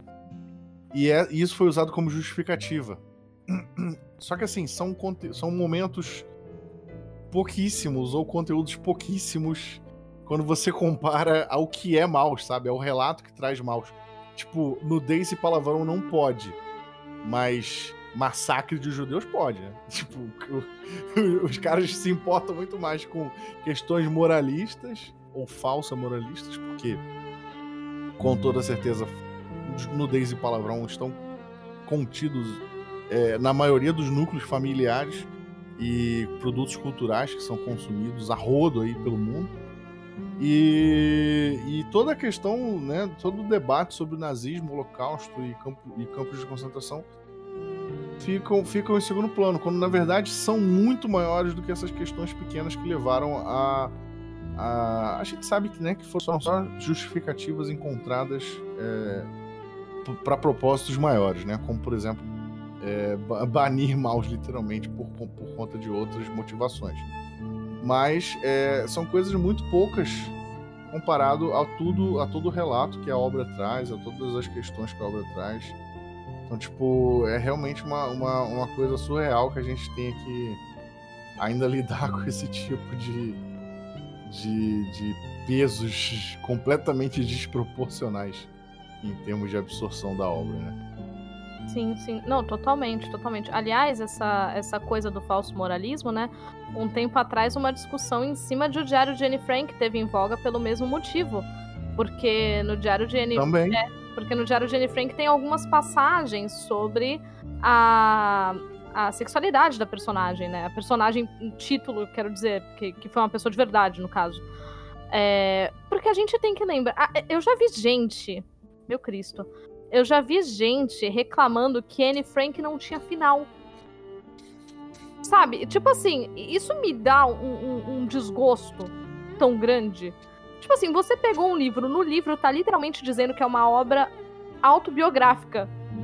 Eu gostei que o Lucas, ele, é tá, ele tá aqui na live com a gente, com a câmera ligada, e ele tá se movendo em stop motion. E aí eu, eu falei assim. E aí reclamaram que Anne Frank não tinha final. Corta o take seguinte do Lucas, ele tá com um face palm. Cara, é igual, não sei se vocês viram no meu Twitter, é igual as pessoas reclamando avaliações na Amazon do mouse reclamando que os personagens que tá mal traduzido. Quando na verdade é porque. Você não viu isso, não, Nívia? Não, Quando, Na verdade, a galera. Não, porque a tradução deste livro está horrível. Várias páginas com erros de português. Quando na verdade a pessoa traduziu daquela maneira proposital para simular a fala do Vladek, que é Sim. é polonês falando aquele inglês embromation, sabe? Então, tipo, tem coisas fora de concordância e tudo mais. E, cara, as pessoas não notam coisas básicas, sabe? Sim. É, e, e, a mesma coisa com essa questão do final do Diário de Anne Frank. E só para pontuar, eu dei exemplo de. Eu dei exemplo de lista de. Eu, eu dei exemplo de lista de Schindler, eu sei que é um filme, é uma visão americana da situação, uma coisa meio romantizada, mas é porque de fato foi um fenômeno cultural da época que eu era criança, então não tem como é, ignorar ou, ou, qualquer coisa do tipo. E, e não deixa de ser também é, uma forma de representar o que aconteceu, ainda que né, em alguns momentos ali bem leves realmente em relação à, à realidade. É, eu queria levantar um filme rapidinho, também né, nessa temática, e já fazer uma crítica sobre ele, né? Então, por exemplo, o menino do pijama listrado. Eu acho absurdo, porque quem usaria um pijama daquele, entende? É... Não, pô, partindo do princípio que Anne Frank não tem final. Então, o que, o que eu, a grande questão é que a gente perdeu uma guerra de retórica e porque é, é, essa parte educacional ela não deve vir só de dentro de uma escola, sabe? Ela tem que vir de vários aspectos, vem, tem que vir do, do influenciador, tem que vir de dentro de casa, porque é, você não tem tempo hábil para aprender tudo que você tem que aprender na escola. E a escola, é, ela, o, o educador que está dentro, dentro, da sala de aula, ele tem uma demanda a cumprir para não perder, para não perder o seu emprego, para não começar a passar fome. Então, às vezes, ele falha. Hoje, um jovem passa muito mais tempo no YouTube do que na escola. Hoje, um jovem passa muito mais tempo é, numa Twitch do que na escola. E eu tava até falando com a Nívia hoje mais cedo que a gente tem muito pouco é, influenciador educando e falando o que, tem, o, que tem que ser feito com o jovem no linguajar do jovem. Então, mas era, era, o que, era o que eu ia falar, sabe? O cara, ele, obviamente, ele vai trocar de uma, de uma live de um, que tem alguém falando é, um conteúdo muito denso para eu ver alguém lacrando rapidamente, sabe? E alguém usando aquele intelecto raso. Então, é, eu falo a gente porque a gente é, conversa muito dentro do nicho de RPG, de cultura pop. É, a gente conversa muito com gente jovem ali, 18, 19 anos, que tá ali em fase de formação, de entendimento político, entendimento de sociedade, que não tem que tem zero base na escola, porque não tem educação política lá. E aí chega na gente e a gente tá falando de coisas alienadas. Então cabe a gente falar com eles, é, se comunicar ali é, de uma forma mais entrar de fato no linguajar deles, sabe? É simples. A gente perdeu a comunidade evangélica e a gente perdeu as, as comunidades que vivem que vivem em favelas e que a gente perdeu para retórica. Hoje tem gente que louva a Deus fazendo arma com a mão. E, é, e não faz nem sentido. Sabe? É, é incoerência. É, eu tenho uma leve desconfiança de que Jesus não fazia a linha com a mão. Assim, a desconfiança que eu tenho, eu posso estar errada, mas é a sensação que eu tenho que Jesus não fazia a minha com a mão. Ah como, como alguém que, que adora a Bíblia como uma, uma obra de um romance, é, eu, eu, eu, dou a dica para todo mundo que é cristão. Você quer ser cristão de verdade?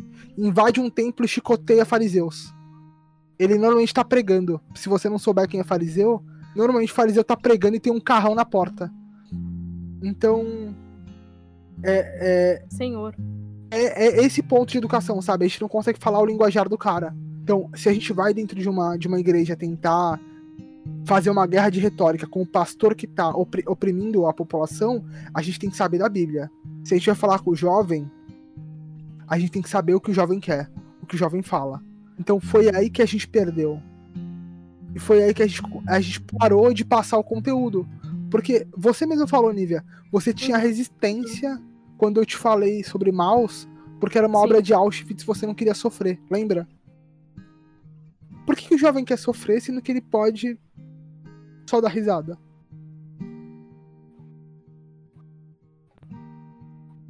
Isso é um ponto importante, né? Porque a gente produz muito conteúdo light e Não a gente, eu e você, né? A gente, a, a gente eu e você, a gente produz conteúdo Uhum. light, só que a gente não perde aquela, aquela coisa do, do, do humor ácido, né? Então eu acho é que tá na, em, em falta alguém que produz o conteúdo. É, então eu digo isso sobre como é, sobre comunicador, né? Influenciador, algum influenciador que faça isso. Assim, a bem dizer, bem dizer, o Castanhari tem um bom trabalho com os vídeos de, de história, assim, um bom trabalho que podia ter uma lapidação a mais no sentido de formulação de texto, é o que eu acho. É, não, não, você entendeu o que eu quis dizer, né, no, no final das contas. E só que ele tem uma, essa maneira dinâmica, e eu acho que aquilo funcionava bem. Só que eu acho que de fato tá faltando, porque assim, vá, vamos lá. Tem o Pirula. Ah, eu adoro Pirula. Beleza, eu adoro Pirula. Só que qual é o jovem que vai deixar de assistir, sei lá, o Casimiro, que o conteúdo dele não é voltado pra isso. Eu não tô criticando o Casimiro, eu gosto do Casimiro. Casimiro é maravilhoso. Mas qual é o jovem. É, pois é, mas qual é o jovem que vai deixar de ver o react da lancheira de não sei quem pra ouvir o Pirula explicando por que, que a gente não tem um vírus chinês? Nenhum jovem vai parar de ver a lancheira da, da Maria Clara. Eu não sei qual é o nome da menina. Mas, sabe? É Nina, Nina. É Nina. Obrigada. Mas sabe? Inclusive o Pirula, eu sigo o Pirula, o Pirula, ele ele vem, ele tipo, de uns tempos pra cá, ele tem reclamado muito da, da queda de audiência dele, porque de fato o público dele é o público mais acadêmico e tal. Então ele realmente não, não, não pega, não tem muita aderência dessa galera mais jovem. Sim. E, e é uma pena, porque ele explica muito bem, ele, ele passa as informações muito bem, ele faz lives extensas e detalhadas sobre os assuntos que ele aborda, mas é, é o que a internet se tornou, né? Às vezes a galera quer alguém porque é, ou porque é, se parece mais com o jeito dela de falar, tem a linguagem né, da gíria, no caso do Casimiro, ou então uma pessoa muito famosa que ela admira há muitos anos, tipo Castanhari, e por aí vai. Né? Mas é, é foda, eu acho que é um problema sem solução no momento. É, então. e eu acho que é um problema que não é de agora, já é- to- acho que toda geração tem esse problema. A nossa geração, quer dizer, é, eu não sei de vocês, mas a, a minha, é, quando eu não tinha, eu passei uma boa parte da minha vida sem acesso à internet, porque é, não era, eu já eu vivi na época que não era difundida a internet, então tipo era para conseguir informação era pior ainda e ainda assim a gente, né, conseguia se formar como seres humanos razoáveis, pelo menos a maioria de nós. E, e, e, tipo, e hoje a gente tem essa, esse outro problema que atinge essa outra geração mais jovem e que é- são problemas sem solução que, que, que vão surgindo, né? E a gente tem que tentar contornar, a gente tem que ir tentando contornar, né? Sim, sim. É, e voltando um pouquinho pro, pro tema, assim, literalmente falando, né? Voltando para a obra mal, porque tudo. Ah. Porque todo esse debate, ele, ele, ele, ele é necessário e ele ocorre a partir da obra. É, eu queria falar um pouco sobre, sobre impacto e simbolismo so- a, a respeito de Maus, né? Porque a gente tem uma, uma coisa explícita na capa de Maus, que é uma suástica nazista. Ela está na capa de Maus com o, o, o gato na frente, né? E o gato tem lá é, o bigode fazendo alusão a Hitler. A gente tem é, esse, esse símbolo literalmente ali. É, e Maus traz a popularização, tal- talvez, né? é, ele, ele elitiza um pouco o, o quadrinho, não elitizar no sentido de tornar um produto para a elite. Ele eleva o status do, do quadrinho, né? Quando ele é lançado. Porque antes disso achava-se que quadrinho era historinha de super-herói que vendia para criança. E, e Maus. É, eu acho que é, o lançamento de Maus é um momento definitivo onde, ok, quadrinho é mais que isso. É, Maus eleva o status do quadrinho, ele também populariza uma discussão ou um estudo acadêmico, né? Ele faz os dois trabalhos. E a partir de Maus, a gente tem alguns símbolos que a gente passa a conhecer ou que a gente vê a aplicação, não só é, a suástica, mas o próprio, o próprio chamar judeus de ratos, o próprio, né, o próprio vocabulário, esse tipo de coisa. É, a gente perde, a gente perde não, né? Eu acho que a gente ganha com, com isso alguns alertas para dog whistle, que é aquela coisa de. Só, só estabelecendo aqui o, o termo, dog whistle é quando alguém usa uma simbologia que só quem é, é condizente com, aquele, com aquela máxima vai acabar entendendo. Então, quando alguém vai lá e mexe no terno, fazendo o sinalzinho de ok com a mão, aquilo é um dog whistle. Quem é, entendeu. Quem não é, ah, passou batido. Então acho que Mouse abre um pouco os olhos da gente para isso.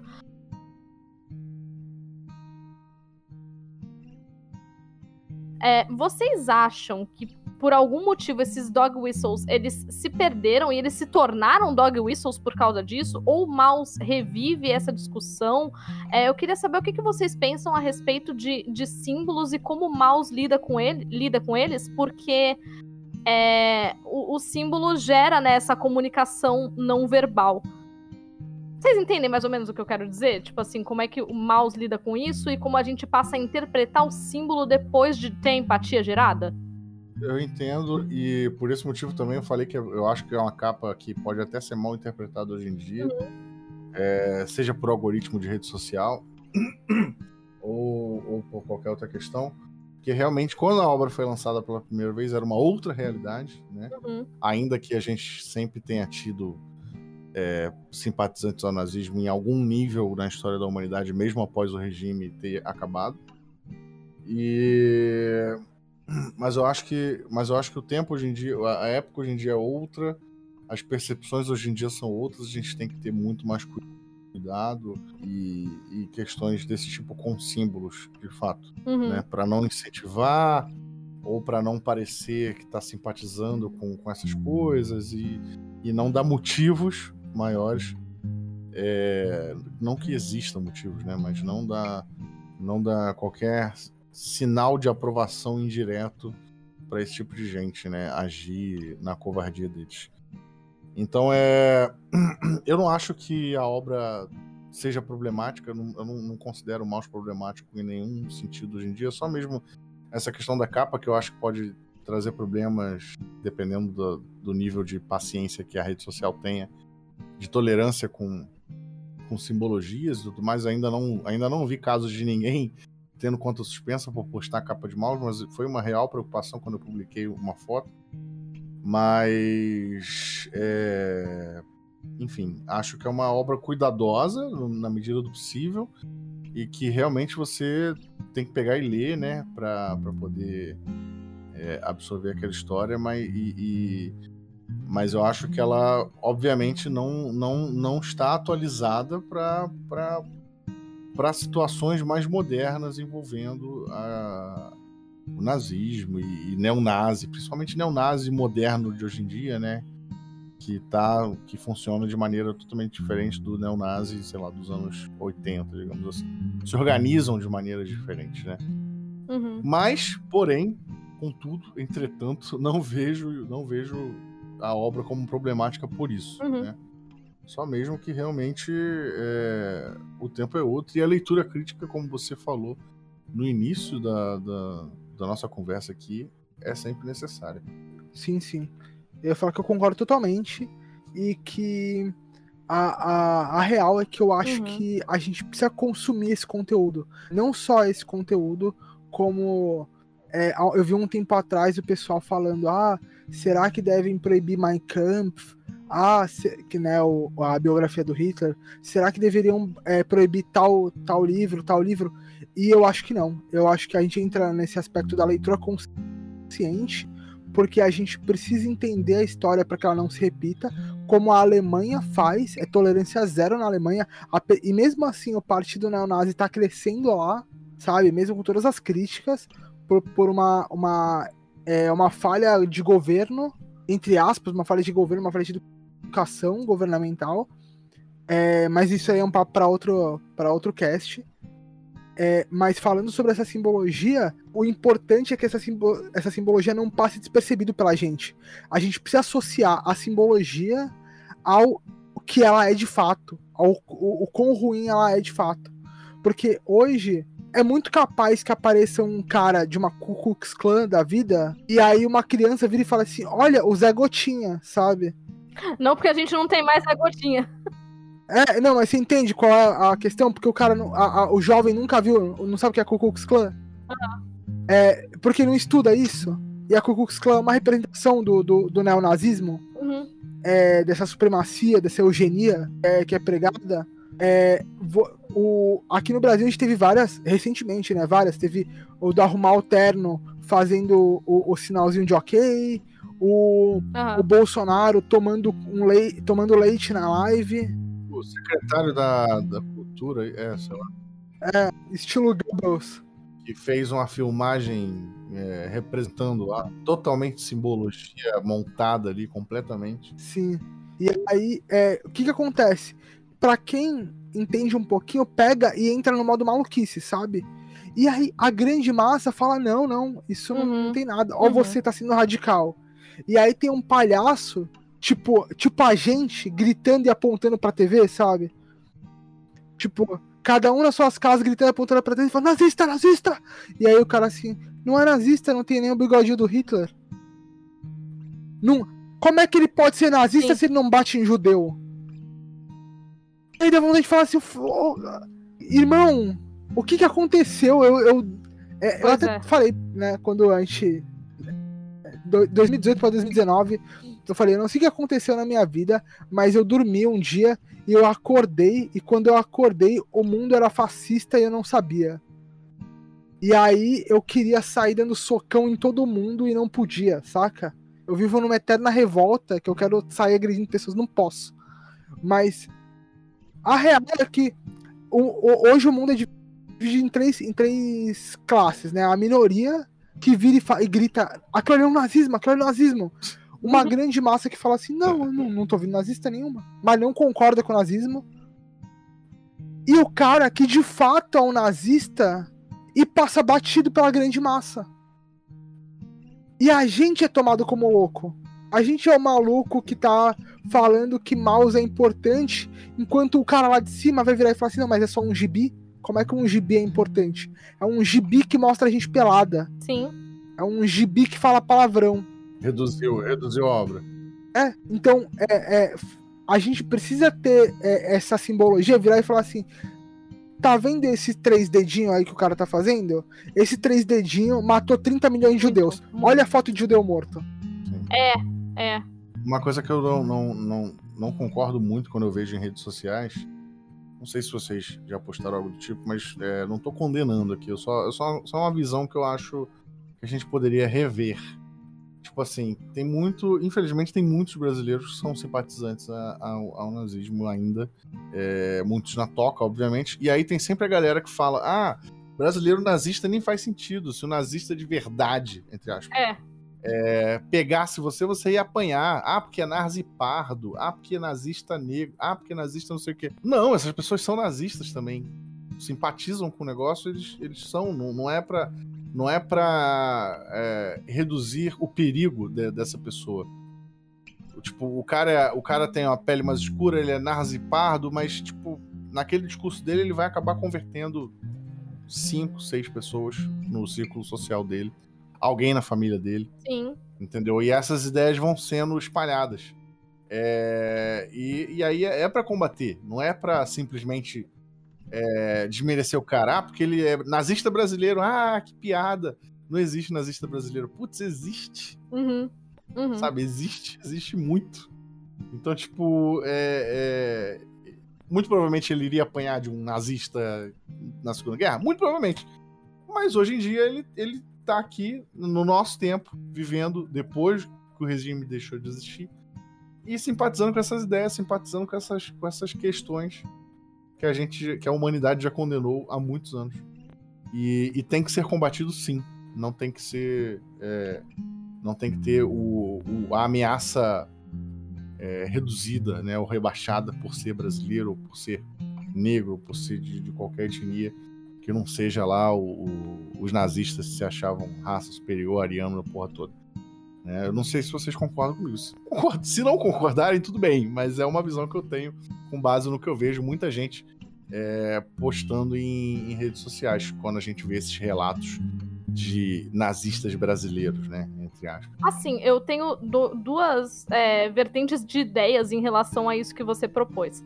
É, a primeira é que, assim, eu acho que ele não deixa de ser ridículo porque o ideal nazista é, proposto eliminaria aquela pessoa, né? No caso. É, por exemplo, eu no Brasil, em qualquer eu acho que em qualquer lugar do Brasil eu sou lida como branca. Eu sou, eu, eu sou branca e lida como branca. Não tem, não tem muitas dúvidas de que eu seja branca. É, e mesmo assim, e mesmo assim, partindo do ideal nazista, eu provavelmente ia ter uma morte lenta e dolorosa. É, então eu acho que a partir do momento em que a pessoa se encaixa no grupo que seria exterminado pelo nazismo e apoia o nazismo, eu acho que essa pessoa é meio burra e eu acho que a gente tem que zoar a gente burra. Uhum, uhum. Por outro lado, por outro lado. Só, só uma pausa que eu acabei de lembrar. É igual a questão do, do próprio Maus que relata a questão do, do cara que tinha dinheiro e pagava e era fuzilado mesmo assim. Vai, continua. Então, é por outro lado, eu acho que a gente tem que dar para as coisas o nome que as coisas têm. É, então, por exemplo, se a gente vai lá e tá olhando um neonazi, vamos colocar aqui, vai. Eu, é, eu, eu sou a nível, eu estudo comunicação e entendo de arte. É, quando a gente tem, por exemplo, classicismo na arte e neoclassicismo, o neoclassicismo não é igual ao classicismo. Ele baseia-se no classicismo para formar uma coisa nova.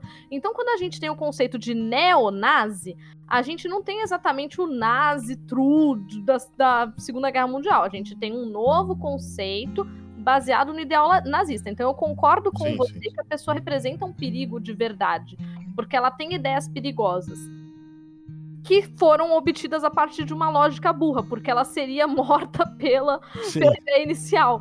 Mas ela tem ideias perigosas, né, que foram geradas e que são perigosas para um novo grupo de pessoas. Então eu concordo com você. O que acontece e que eu queria discorrer em cima é que eu acho que a gente é, é, tem que dar o nome das coisas como elas são. Então, por exemplo, a gente olha para uma pessoa que diz que tinha que existir um partido nazista do, no Brasil, essa pessoa, ai, ah, ele não é assim.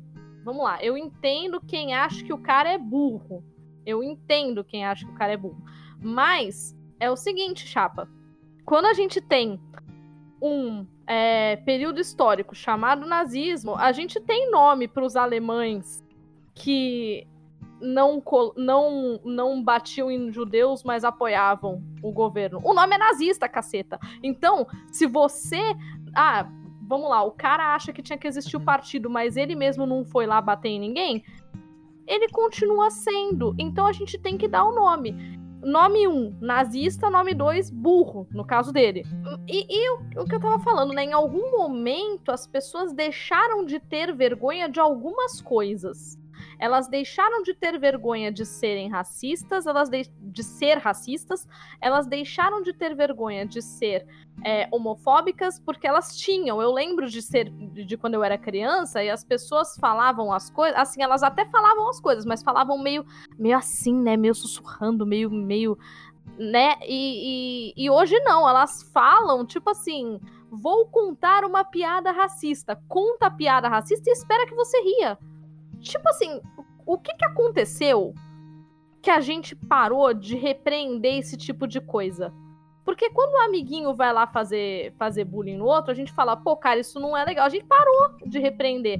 E, e eu cheguei num ponto que, assim, olha só, eu sou uma pessoa que na escola eu sofri bullying. E eu cresci e virei a favor do bullying reverso, que é quando você vai lá no bully e começa a tirar uma onda no bully. Sabe? Eu virei a favor do, do, do bully reverso, tipo assim, ah, fulaninho desenhou uma suástica na cadeira. Dá com a cadeira na cara do fulaninho. Eu virei essa pessoa. Sabe? Então, em algum momento a gente deixou de ter vergonha, e eu acho que essa vergonha até a rejeição, né, até ela se tornar rejeição, ela tem que ser imposta de novo. Você tem que ser vergonha, ter vergonha de, de, de, ser nazista, você tem que ter vergonha de ser racista, até que essa vergonha se torne um desprezo por esse tipo de ação e você não seja. E você deixe de ser de vez, sabe? É, então, eu, eu tô nesse nível já e eu acho que a discussão envolvendo maus, ela vai para esse lado, porque assim, você tem que ter vergonha de apoiar uma coisa é, é, que gerou tanto sofrimento, tal qual aparece nessa obra. Inclusive, né, a gente estava falando sobre leitura responsável. Eu não lembro se eu já falei nessa edição, e se eu falei, eu vou cortar depois. E porque eu sou esse tipo de pessoa, minha memória é horrível. Mas, antes de, de entrar aqui na live, né, eu tava falando sobre isso nas redes sociais do Narratrivia. E alguém falou assim: ah, eles banem Maus, mas não querem banir o Mein Kampf. E eu fiquei assim: não tem que banir nenhum dos dois, que é o que o Lucas falou agora há pouco. Você tem que ter um profissional de educação, um professor ou alguém é, assim, que vá ler as duas coisas e vai ensinar por que, que aquilo é errado. Se bem que eu acho pouco proveitoso que você eu tenho tem. questões com isso, uhum. mas pode falar. Se bem que eu acho pouco proveitoso que você tenha que ensinar para alguém que matar outra pessoa é errado. Eu acho que alguma coisa já deu errado se você tem que fazer isso. Tipo assim, ah, olha, você não pode bater no seu amiguinho, porque bater no amiguinho dói no amiguinho é errado. Se você tem que avisar, alguma coisa já tá errada. Mas você pode colocar as suas questões quanto a isso, Vinha, não tem problema. É, eu sou um ávido defensor da leitura, praticamente qualquer tipo de leitura, mas eu, eu, eu tenho questões e bloqueios com, com livros, é, com publicações como My Camp, como o livro do Olavo de Carvalho. Eu acho que não são livros bons, eu acho que não são livros que, que, que agregam nada. É, uhum. Colocaria numa fogueira? Não sei. Eu, eu, eu, eu, eu, sinceramente não, não me sinto apto a julgar e bater o martelo, mas eu tenho bloqueios pessoais a respeito uhum. de publicações assim, escritas por esse tipo de gente, com esse tipo de mensagem. Principalmente porque a gente vive num mundo muito perigoso é. hoje em dia, uhum. com um monte de gente louca é. que vai ler, que leu, inclusive, né, o nosso, o nosso próprio, a nossa própria versão, que é o livrão do Olavo, influenciou uma série de pessoas é. a se tornarem idiotas, ao contrário do que o livro fala, no texto, né? E, e, e infelizmente a gente está onde está muito em conta por, por, conta desse livro específico. Mas justamente porque é, não houve ali o controle, não houve a leitura crítica, porque a gente não, não é um país acostumado a isso, né? Não é um país educado a isso. Mas enfim. Eu fui um pouco tópica, né, quando eu coloquei a questão de fazer, ah, eu acho que deveria haver a leitura crítica. Não vai É, o cenário ideal é esse, mas a gente, infelizmente, está anos-luz dessa realidade, né? Eu ia falar que eu entro num, num caminho entre os dois aí, porque é o seguinte: é, por que, que eu não sou contra é, a, é, a existência desses livros, né? Tem algumas obras de ficção que elas mostram uma boa analogia sobre como seria o um mundo sem essas obras que a gente já tem, né? E por que, que a, é importante que a gente faça os estudos dessas obras? Porque é, tem um, um, filme, eu não vou lembrar o nome agora, mas é de um músico que acontece alguma coisa com ele, ele viaja no tempo e ele descobre que é, no tempo que ele tá, Beatles nunca existiu. Yesterday. Yesterday, isso. É o Yesterday. É do é, Danny Boyle. Isso. E aí ele começa a tocar lá as músicas dos, dos Beatles fica famosão, saca? E é, dentro do, do, do, nazismo a gente tem o Ele Está de Volta, que é uma obra ficcional também. É, inclusive, a Nívia tá com meu livro na casa dela, que é uma. Jojo Rabbit, né? Jojo Rabbit. Exato. Que é tipo, o, o Hitler ele, ele acorda na época atual e o como ele dominaria novamente. E ele dominaria tudo novamente porque a gente fica. A, a gente é um, um, um, bando de, de alienado que acredita em tudo sem fazer uma crítica, sabe?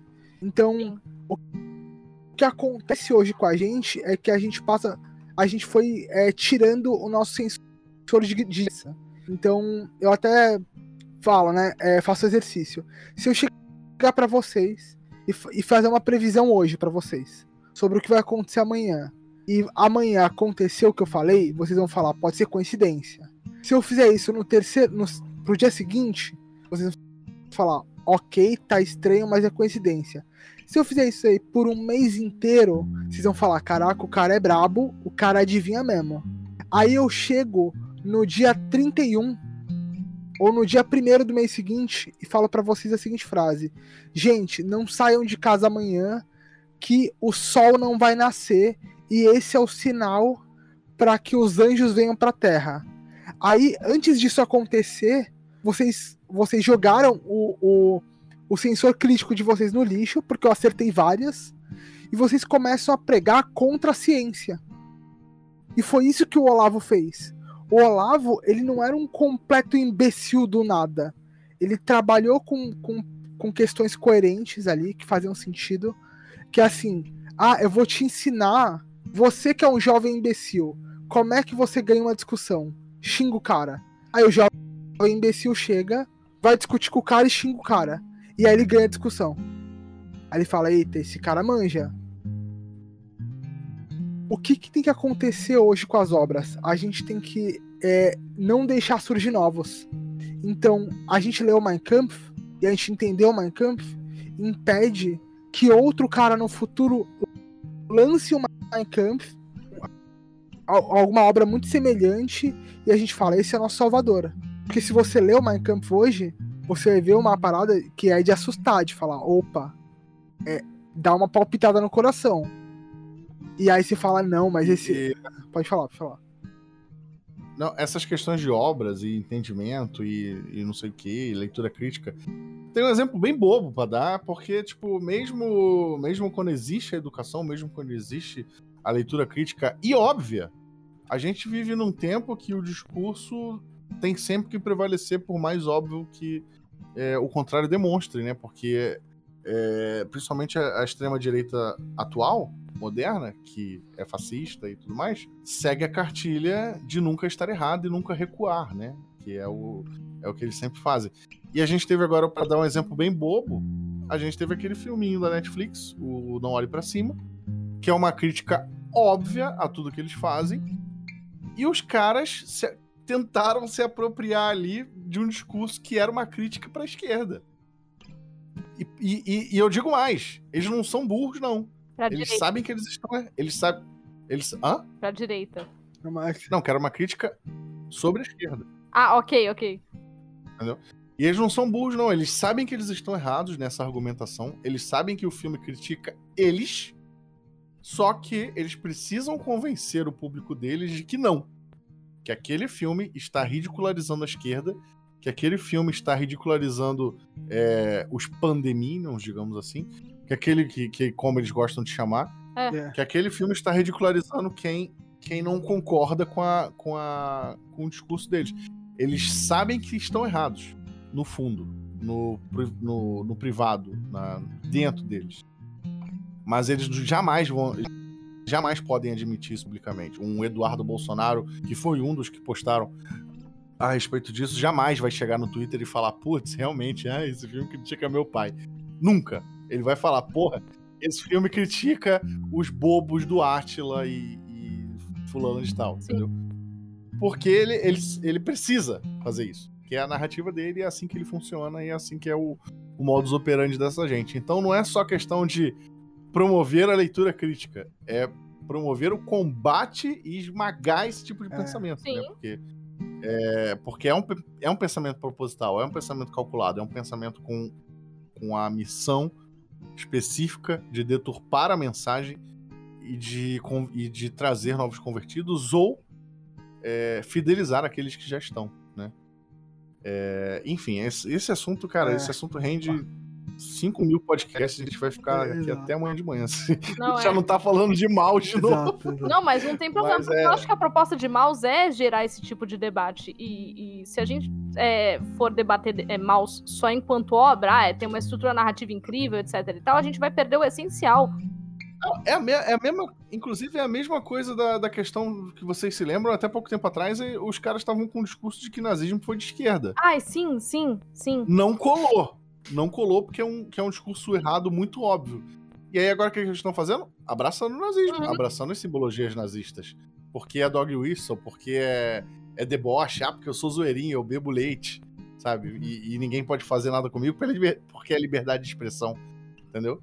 Sim. Então, é, é, é, o que eu falei, eles sabem que eles estão errados, mas eles jamais vão admitir, jamais podem admitir, senão eles perdem.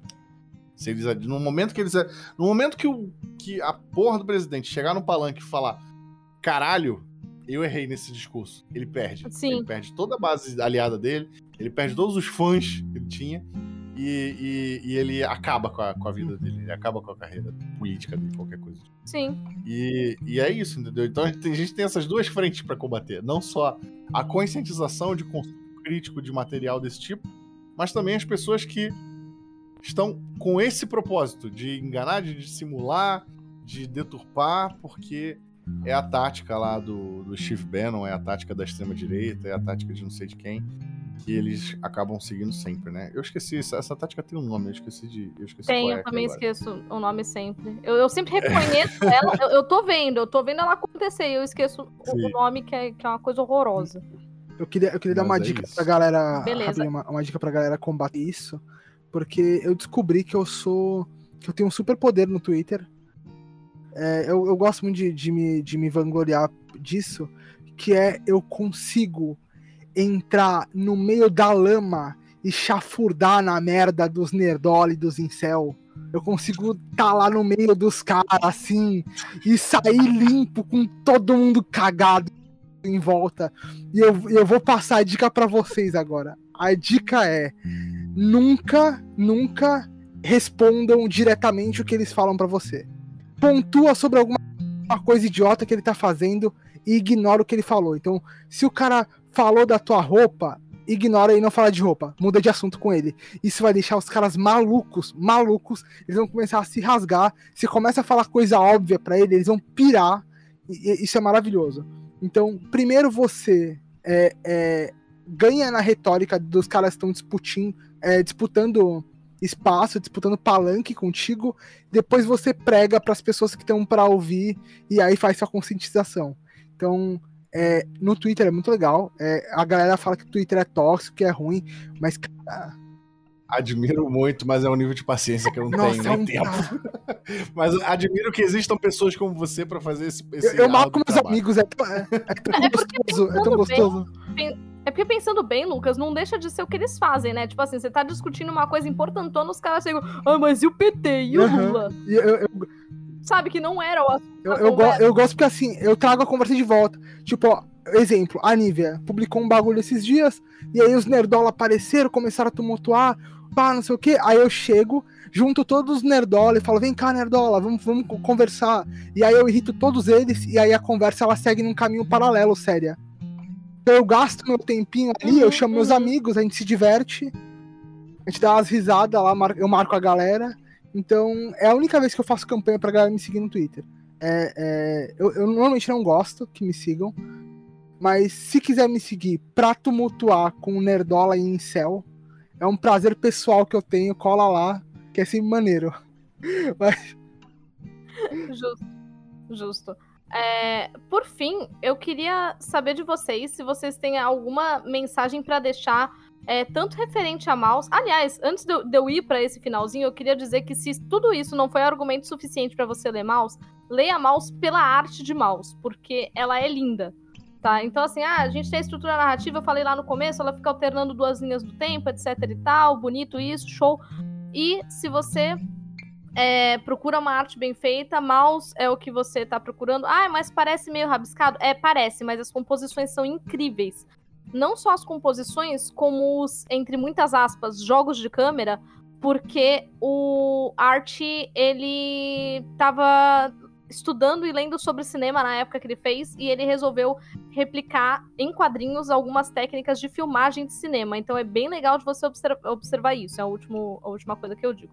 Agora sim, se vocês tiverem é, considerações finais é, sobre Maus é, ou sobre, sobre a discussão acerca de nazismo e sobre como é, isso tudo acontece, eu tô deixando aqui aberto para vocês. Bom, eu não tenho a mesma formação do, do Lucas, nem o nível de, de conhecimento dele, mas eu, é, né, eu sou um ser humano bem informado e, e um ser humano razoável, como eu disse no início e, a, e nazismo é errado, racismo é errado.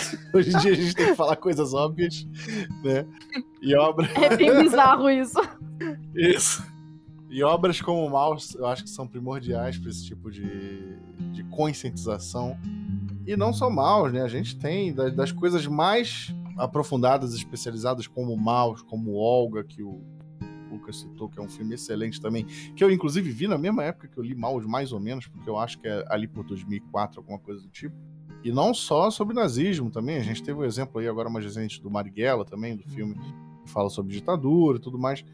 Então, é, consumam, né, se informem. Sei que quem está assistindo ou ouvindo, a maioria são adultos, já bem informados. É, mas é, esse tipo de conteúdo nunca deve ser deixado, de, né, nunca deve deixar de ser consumido, mesmo que você. Porra, eu sei que nazismo é errado. Entendeu? Eu não preciso que me ensinem de novo isso. Sim. Mas, tipo, consome. Renova o seu discurso, renova o seu repertório. Porque infelizmente a gente está também nesse mundo para combater pessoas que defendem esse tipo de coisa, né? Que, que lutam em prol de genocídio, que lutam em prol de crimes, que lutam em prol de discriminação. Então a gente também tem que fazer a nossa parte como seres humanos razoáveis. Nós não, não, não somos seres extremamente individuais, nós vivemos em sociedade. Olha o Coringa aí. Vivemos numa sociedade e, e a gente precisa ser, é, se inserir nessa sociedade como cidadão e fazer a nossa parte na medida do possível, sabe? Seja socando um nazista, ou seja, não sei, tentando passar a, a mensagem para quem né, ainda é, ou não tem esse senso crítico, ou realmente é uma pessoa que está sendo enganada, ou realmente é uma pessoa que está ali né, em informação é, do, do, caráter dela e tudo mais, seja um jovem, um adolescente, sabe? Um, uma criança de 12 anos que está sendo influenciada sabe? Por pais, coisas desse tipo, sabe?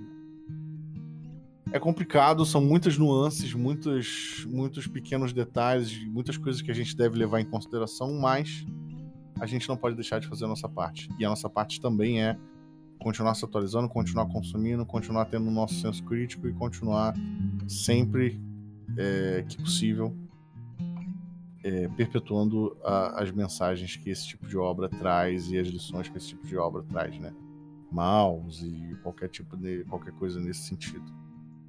E é isso. E leiam gibi, gente. Leiam quadrinhos. Uhum. Quadrinhos são legais. Sim. Tá? Não só o Maus, mas outros quadrinhos. Quadrinhos nacionais, quadrinhos de super-heróis, quadrinhos mangás, qualquer porra. não deixem de ler é, porque é divertido, tá bom? Leiam e façam interpretação de texto na rua, na chuva, numa casinha de sapê. É. Por favor. Eu quero dar um recadinho rápido aqui. Eu vou citar um filósofo, fazer uma citaçãozinha de filósofo, de um filósofo contemporâneo que ele estava prevendo esse período que a gente que a gente tá passando, que é o seguinte: é, são duas regrinhas, que é três passos e busquem conhecimento. Isso serve para esse período que a gente está vivendo é, busquem conhecimento e fiquem a três passos de todo mundo. Então o ET Bilu, ET Bilu é, sabia o que estava falando quando ele fala três passos de Bilu. Ele já não queria pegar esse vírus do humano. E busca. Exato. Certo, Tava certo exato. ET Bilu. E a, gente, a gente fez tanta piada dele, né? Hoje eu tenho saudades. Volta ET Bilu. É, mas sim, sigam os conselhos de ET Bilu, busquem conhecimento e fiquem a três passos de outras pessoas, principalmente se essa pessoa estiver sem vacina é, e sem máscara. É, usem máscara na rua, se vacinem, tomem terceira, quarta dose, quinta dose, e isso impede que você se torne um, um genocida ou uma arma desse genocida, saca? Não sejam armas para esse esse ser aí que a gente é, infelizmente colocou para liderar a gente nesse período e é, seja uma resistência. É, eu, por outro lado, sou um pouco mais um pouco mais, é, mais calma em relação a isso. Eu vou dizer que dialogue sempre que você puder, porque esse tipo de coisa a gente resolve no diálogo. vou ensinar como é que dialoga. Tá. Você tensiona os músculos, é, tensiona os músculos do corpo, fecha a mão, assim, bem, bem fechada. Cuidado com o polegar, ele tem que estar tá dobrado e ele não pode estar tá para dentro dos seus, dos seus dedos, tá? E na hora que você for aplicar o diálogo, você aplica ele sempre na horizontal, nunca na vertical, porque senão você pode quebrar o pulso aplicando o diálogo, tá? Nesse tipo de situação. Essa é a minha última mensagem é, no siga caso. Siga o Cozinha tá? de Guerrilha pra, pra ver um é, coquetel é. muito bom para essas horas. Coquetel que custa menos de 20 reais. custa menos de 20 reais. Depende do, do preço da gasolina. Coquetel de alto teor alcoólico, Exato. mas é tiro e queda. É pra. é pra. Fala. Eu não eu ia falar que é pra É você pra quê? com o coração Vai. inflamado. É. é... Caiu. Ah, aqui, vamos lá. É pra você que tá com o coração inflamado e quer, e quer dividir esse ardor com seus inimigos. Um coquetel que vai aquecer não só a alma das pessoas que você não gosta, vai aquecer a alma, o corpo e, e, e talvez essa pessoa vá pra junto do Olavo. E é isso. Justo. Gente, e por último, mas não menos importante, só pra gente encerrar a gravação do podcast, os jabazinhos pessoais de vocês, onde é que a gente encontra vocês, o que, que vocês estão fazendo lá. É, começando pelo Vinha, que é o convidado, então destaque pro convidado, Vinha. Onde é que a gente te encontra, o que, que você tá fazendo, o que, que você gosta de fazer, e é isso. Obrigado. Bom, gente, procurem por Felipe Vinha na internet toda. Eu estou em todos os lugares. Tento estar, né, justamente para me manter atualizado e sempre disponível, criando conteúdo. Principalmente Instagram, Twitter e YouTube, que é onde eu crio umas coisas. Principalmente de quadrinhos, mas eu também falo de outras coisas. Eu não sou monotemático, por mais que pareça. e, e é isso, vamos trocar ideia, tá? Só procurar pro Felipe Vinha, que não tem muitos no Brasil. E as minhas contas são fáceis de identificar, tá? Então dá uma, dá uma chegada e vamos trocar ideia. Show! É, vocês não Lucas? não me encontram porque eu tô tentando ver como um ninja. Não, mentira, mentira. Mas vocês podem me encontrar aqui é, no Mar de Contos. Então, se você está ouvindo aí no, nos agregadores, no Narratrivia, me encontrem no Mar, de, no Mar de Contos. E é isso aí, eu não quero fazer jabazinhos. Eu, no geral, eu tô cansado dessas pessoas que só entram no canal pra tumultuar a minha vida enquanto eu tô tentando narrar RPG. Eu quero me divertir, essas pessoas querem tumultuar comigo. Então, não me sigam nas redes sociais, colhem no, no Mar de Contos e, e, e lá eu tô disposto a aturar a galera. E é isso. Ok. E, né, se esse é o primeiro episódio do Narrativa que você tá ouvindo, eu sou a Nívia Alonso. Nas minhas redes sociais eu estou como Ruiva Underline em comum. E eu tenho o Narratrivia, que é este podcast que você acabou de ouvir. Se você teve paciência de ouvir até aqui, eu espero que você tenha tido, porque foi um assunto importante. É, mas você pode ficar sabendo mais sobre o Narratrivia, as estreias, os programas, nos arrobas em todas as redes sociais. Eu também faço parte do Mar de Conto junto com o Lucas, que é um canal voltado para conteúdo de RPG e narrativas. Por isso que fizemos a live no canal hoje. Por isso que temos as lives semanais do Narratrivia no canal, tá? No caso, este programa foi gravado no canal. As lives semanais do Narratrivia funcionam assim. Eu lanço episódio de sábado para domingo e aí na quarta-feira a gente faz uma live com o tema do episódio. Este episódio especificamente não vai ter live porque já está tendo a live no momento da gravação, ok? É, muito obrigada a todo mundo. Sigam o Mar de Contos também nas redes sociais, conforme o Lucas pediu. E até a próxima. Tchau! Tchau, tchau. Tchau, tchau. Valeu, pessoal.